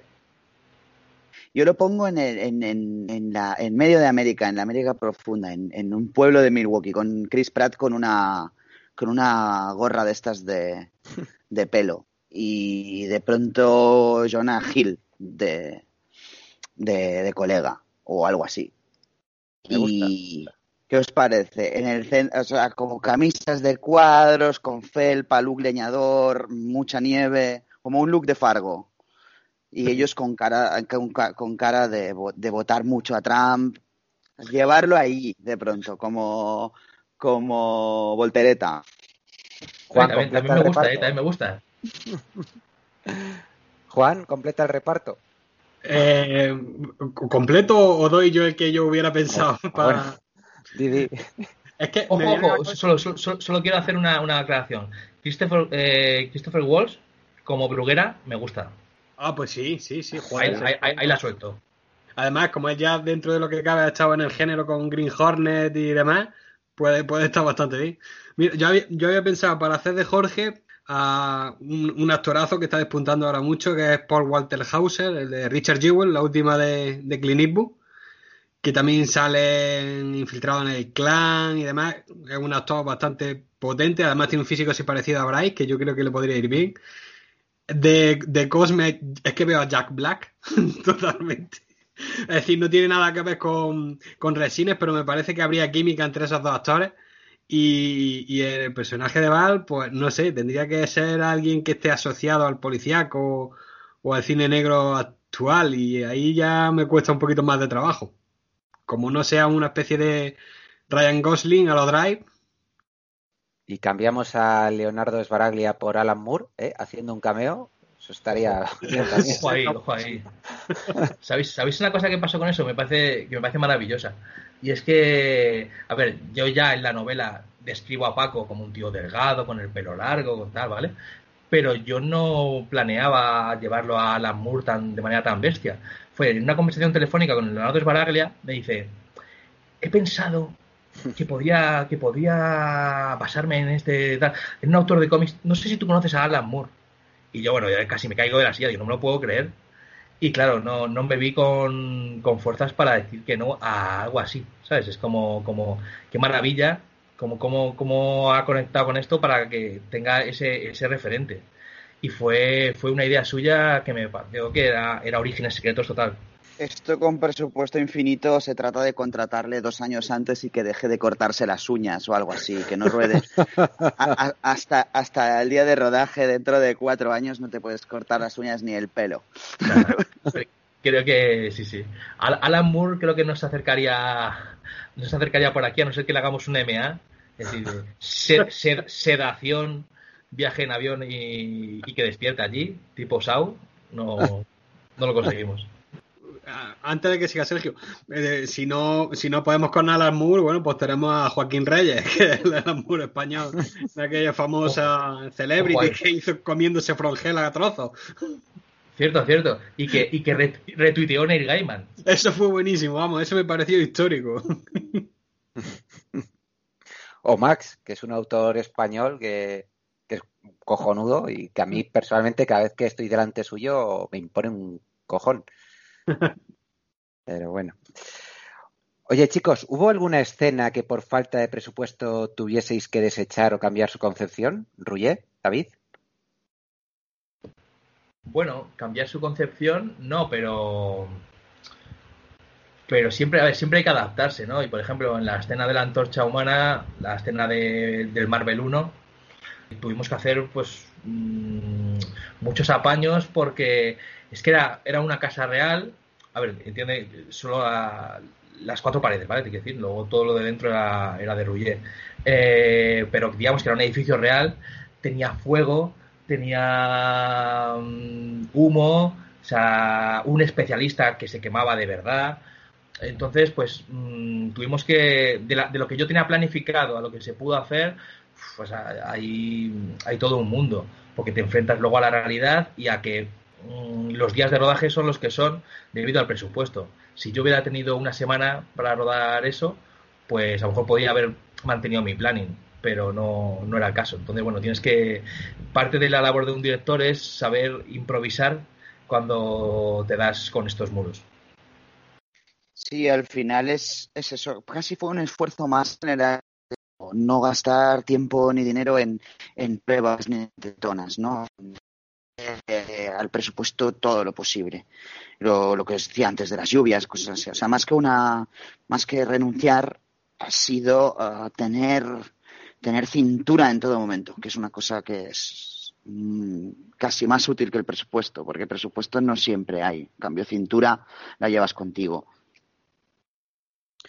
Sin entrar en demasiados spoilers, para todos aquellos oyentes que no, no hayan visto todavía la peli, pero ¿cuál es vuestra escena favorita? Vamos a empezar por Juan, que la tiene calentita. Pues, aunque David ha hablado de la mezcla de género y de que eh, porque haya comedia no tiene que adherirse eh, exclusivamente la película a ese género o acción, es decir, es una mezcla, una Macedonia muy interesante en ese sentido. Yo la verdad es que el momento que a mí me gusta y que me hizo llorar de la risa es cuando está explicando el personaje de Jorge que, Norma eh, ayuda a los cosplayers a, coser su, su, cosplay, sus su trajes y disfraces. Y habla de que como ellos tienen los dedos gordos a la hora de coser tienen muchos problemas y yo en ese momento es que no, no podía parar de reírme, me, pareció un diálogo y, un, y una especie de gag maravilloso he intentado poner una escena eh, que no sea muy explícita porque luego hay otras que, me, que, son muy potentes, la recta final y demás, pero no quiero meterme en spoilers y esa en concreto la verdad es que vamos, me, me alegró el día viendo la película. Oye, David. Pues yo creo que, que mi secuencia favorita es en cuando es que es que es difícil decirla sin spoilers, pero vamos a decir que el, momento en el que se, se resuelve la, la, la, la, película, digamos, eh, en, en lo que ocurre antes de la pelea final, ese, ese diálogo que hay entre héroe y villano, para mí es. Para, es que como es lo que se me ocurrió, ¿sabes? Fue cuando, cuando me di el golpe en la cabeza y vi el condensador de flujo, lo que vi, lo que vi fue, fue eso pues para mí, para mí esa es mi, mi, secuencia, mi secuencia favorita. Cuando dije, madre mía, estamos haciendo una, una pelea, una pelea de, de, un superhéroe contra un villano. Fue, fue cuando dije, eh, vamos, yo ya me puedo morir tranquilo. Yo me quedo por, por simbólica y por todo, la, o sea, en la presentación de Vértice, de Vértice que no la, no, no, no la voy a contar aquí, pero de pronto fue de estos momentos que la ves en el, en el combo, o sea, la estás viendo pasar como está pasando de verdad y la ves en el combo y en el combo ya pensando en cómo se verá por pantalla, dices, vale, aquí es donde estamos diciendo a qué vamos a jugar ahora, es como, es como, tiene un punto, tiene todos los elementos que tiene que tener y eso le da, le da, le da muchísimo valor. Como buena película de superhéroes, por cierto, tiene escena postcrédito. Y yo creía que, que, David ibas a aprovechar ahí para, para contar el destino de Carlos Areces, pero me he quedado con las ganas. No sé, no sé cómo se encontrará. Ah, no, sabemos, no sabemos si al final encontró, la limonada, ¿no? No, no, no, no sabemos. De, todas maneras, de, de decir que yo creo que, que Novaro mmm, no ha sido tan cruel con los, con los asistentes a la fiesta cosplay como puede parecer. Yo creo que, que al final, que, que, estos, estos están en el hospital, pero no, no están, no están muy, no, no, no están en el hoyo. Bueno. David, ahora que has adaptado tu propia novela, ¿qué cómic español te gustaría llevar a la gran pantalla? ¿Qué cómic español? Joder, me acabas de dejar locker. Pues, por ejemplo, vamos a soñar, ¿no? Pues mira, cómic español, Iberia Inc., con dos cojones. O, o, o Fan Hunter, también este da guay. Mm, no sé, creo que, que por decir dos, eh, dos ejemplos bastante freaks esos. Rullé, Juan, ¿a vosotros qué cómics españoles que todavía no han dado el salto a la gran pantalla os gustaría ver adaptado? Black Sat a la pantalla. Después, a ver, eh, me dio un poco de susto lo que hicieron con Cats, pero de pronto explorar eso en Black Sat, lo que decía antes de la época dorada, ¿no? De pronto poder ver Black Sat en, un, en una pantalla, eh, si lo pillaran bien, ¿qué historia hay ahí? O sea, me- seguro Black Sat. Joder, Rullé, has dicho Black Sad, mm, se me han acelerado las pulsaciones y has dicho Cats y me ha dado gatillazo. Sí, tremendo. sí, no, por eso decía, decía, ya que hemos probado la tecnología, como vamos a, vamos a ver qué cats, bueno, sí, se puede hacer, vale, los gatos hablan y son como más o menos antropomórficos, Mm, vamos a refinar esto, afilarlo hasta que funcione y entonces hagamos Black Sat y que se nos caigan los pantalones. Juan, tu turno. Pues el, el caso es que cualquier obra de Paco Roca para mí eh, sería una maravilla que se llevara al cine. Lo que pasa es que tiene un, un trazo tan, tan íntimo y tan peculiar Paco Roca que yo creo que las adaptaciones que hasta ahora se han hecho, algunas con más éxito que otras, han sido en animación porque es que creo que es el medio perfecto para, para extrapolarlo. Pero no sé, eh, cualquiera de las obras de Paco Roca me encantaría verla en, en cine o... Bueno, se- sería mejor en cine que en, que en serie porque ahí se alargaría y los cómics no son tan largos. Y otro que sí creo yo que podría llevarse bastante bien a imagen real y, y además mm, con toda la mitología que tiene detrás podría quedar mm, en condiciones, eh, sería Taxus de Isaac Sánchez, nuestro amigo Leulogio, que a mí la verdad es que me ha parecido una obra que es una revelación y que, y que muestra un autor que tiene bastante futuro. Y yo creo que podría quedar bastante bien. Y, y, eh, pensar en un casting para ese cómic también, también podría estar bastante bien. Sí, yo le propuse uno a Lou cuando le entrevistamos. Le dije Santi Millán, Ana, Ana de Armas y, y Pepón Nieto. Era... Pues lo veo, lo veo bien. Pasa- lo que pasa es que Ana de Armas ahora me parece que se nos escapa ya el a ser presupuesto un poco. Sí, sí. Bueno, vamos a ir terminando, chicos. Em, me vais a recomendar, bueno, vais a recomendar a los oyentes, mejor dicho, una peli, una serie y un cómic de superhéroes. Por ese orden, David. Bueno, yo peli de superhéroes mm, voy a recomendar Endgame, que es la última con la que, vamos, de las que me haya mega, mega, mega flipado. Para mí fue, vamos, la película de 2019, o sea, me hizo sentir cosas en una sala de cine que, que no sentía desde que era niño. O sea, me parece algo grandioso. Serie, serie de superhéroes, pues voy a recomendar Daredevil, eh, porque es un, un seriote con un Kingpin eh, bestial, el mejor Kingpin. No, no creo que volvamos a tener un Kingpin tan cojonudo nunca, nunca, nunca. Y, y perdona, más, ¿qué, más- qué más? ¿Era película, serie? Cómic. Ah, el cómic. Bueno, pues, eh, ¿qué quieres? pues no sé, me, me estoy leyendo ahora mismo, o sea, por decirte algo actual, ¿eh? El Immortal Hulk o la Patrulla X de, de Hickman y, bueno, también el, el Escuadrón Suicida, eh, Tom Taylor. Mm, creo que hay muchas cosas actuales eh, que se pueden recomendar. Si no, pues mis cómics favoritos son Kingdom Come, eh, Hulk, Futuro Imperfecto, no sé, hay muchas cosas. Rullé. Yo película, eh, también iba a decir Endgame, pero me ha quitado y me quedo con la de Doctor Strange. Me parece una película maravillosa, más allá de que te interese el personaje o no. Mm, me parece una película fantástica.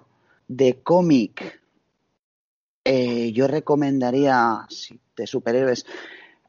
A mí me impactó mucho Superman Hijo Rojo, bueno, eh, Red Son, la, la miniserie de, de que, pasaría si Superman hubiera sido criado en la Unión Soviética, ¿no? Es como, me, me parece un- un- una miniserie fantástica.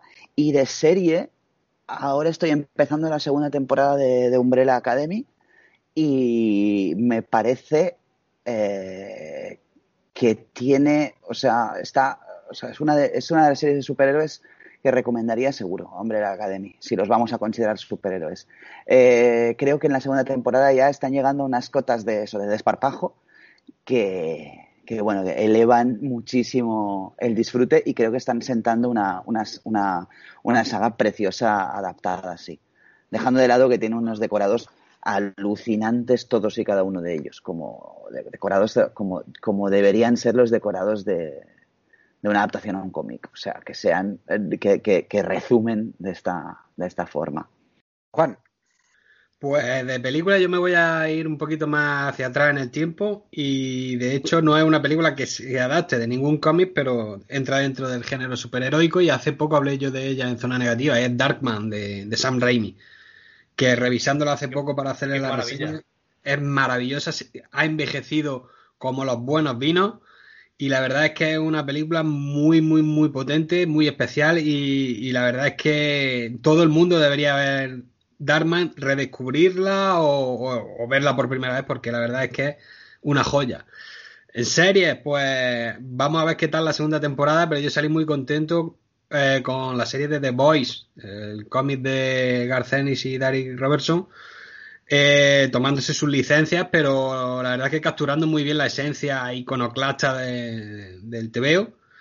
Y cómics, pues yo que soy muy fan de Batman y es una historia corta que sintetiza para mí la esencia de lo que es el personaje que crearon Bill Finger y Bob Kane, eh, que sucedió con el cruzado enmascarado de Neil Gaiman y Andy Cooper. Me parece una canción de cuna dedicada al personaje y yo que soy mucho de, de llorar con cine, series y literatura, pero con los cómics me cuesta más, no sé por qué.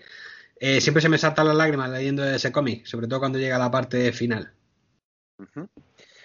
Bueno, pues yo para la quiniela apunto como peli Caballero Oscuro, serie Watchmen y en cómic voy a decir dos, uno Invencible y el otro, ya que David le ha metido palito en la peli a Bendis, pues voy a decir Powers, que es un cómic que me, que me flipa mucho.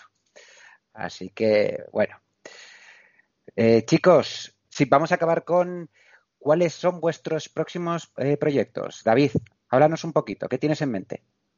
Pues tengo varias cosas, eh, mm, guiones y bueno, a ver, a ver por dónde, a ver por dónde salen. Tengo alguna, algún proyecto muy, muy ilusionante. Verdad, tengo ahí un, una versión en largometraje de un corto mío eh, que me gustaría mucho para hacer una también eh, un pequeño homenaje a- al universo de Tim Burton para demostrar que eso también se puede hacer en España. Y, y tengo, tengo, tengo, tengo algunas historias, tengo también un, un thriller psicológico que estoy, que estoy preparando. Y luego siempre la pequeña esperanza de estar un tiempo con, con David Valentín, Jorge Elías, Norma. Ojalá, ojalá pudiera irme de viaje con ellos un- una vez más, por lo menos. Ruyer, Pues yo me pilláis en, en plena preproducción de donde, donde caben dos, que es la próxima comedia de Paco Caballero. Y estamos montando unos, unos sets muy divertidos para, para, para hacer esta peli. Y después a esperar que, que me llame David con buenas noticias sobre secuelas o cualquier otro tipo de viaje místico. Ruyer, tú Pues- estás en todo, estás en todo lo que hago yo, tío. Tú- a, a, hay que sumarle todos los proyectos que he dicho yo, hay que sumárselos a Ruyer. Juan, creo que como hiciera David, tú también estás embarcado en un proyecto personal precioso. ¿Qué nos puedes contar de ello?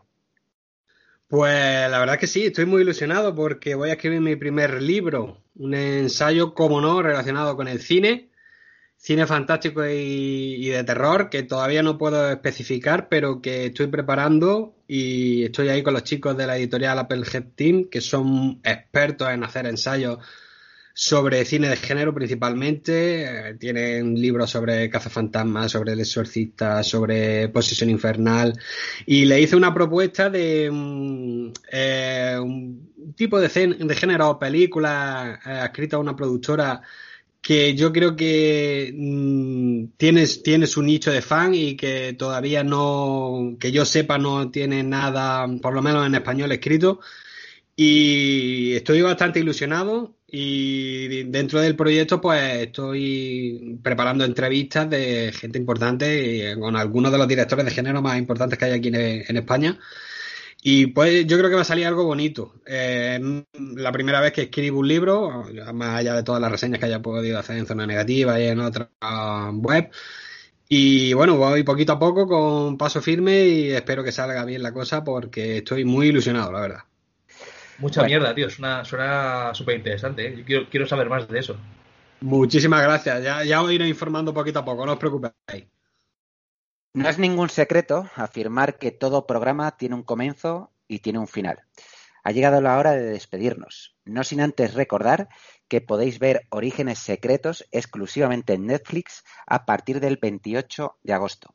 Además, desde Zona Negativa os animamos a que os acerquéis a la novela de David porque si sois de los que escucháis este podcast habitualmente, os prometo que os va a encantar. David, nuevamente, mil gracias por estar con nosotros. Esperemos que la peli funcione a las mil maravillas y ya sabes, la fuerza te acompañará siempre. Muchas gracias, chicos. Me, ha encantado hablar con vosotros. Y nada, tío, para cuando necesitéis que acuda con mi hacha, llamad.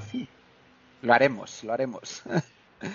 Ruyé, ha sido un placer tenerte por aquí y seguro que los oyentes agradecen esas píldoras de arte que nos has proporcionado. Por si no nos vemos luego, buenos días, buenas tardes y buenas noches.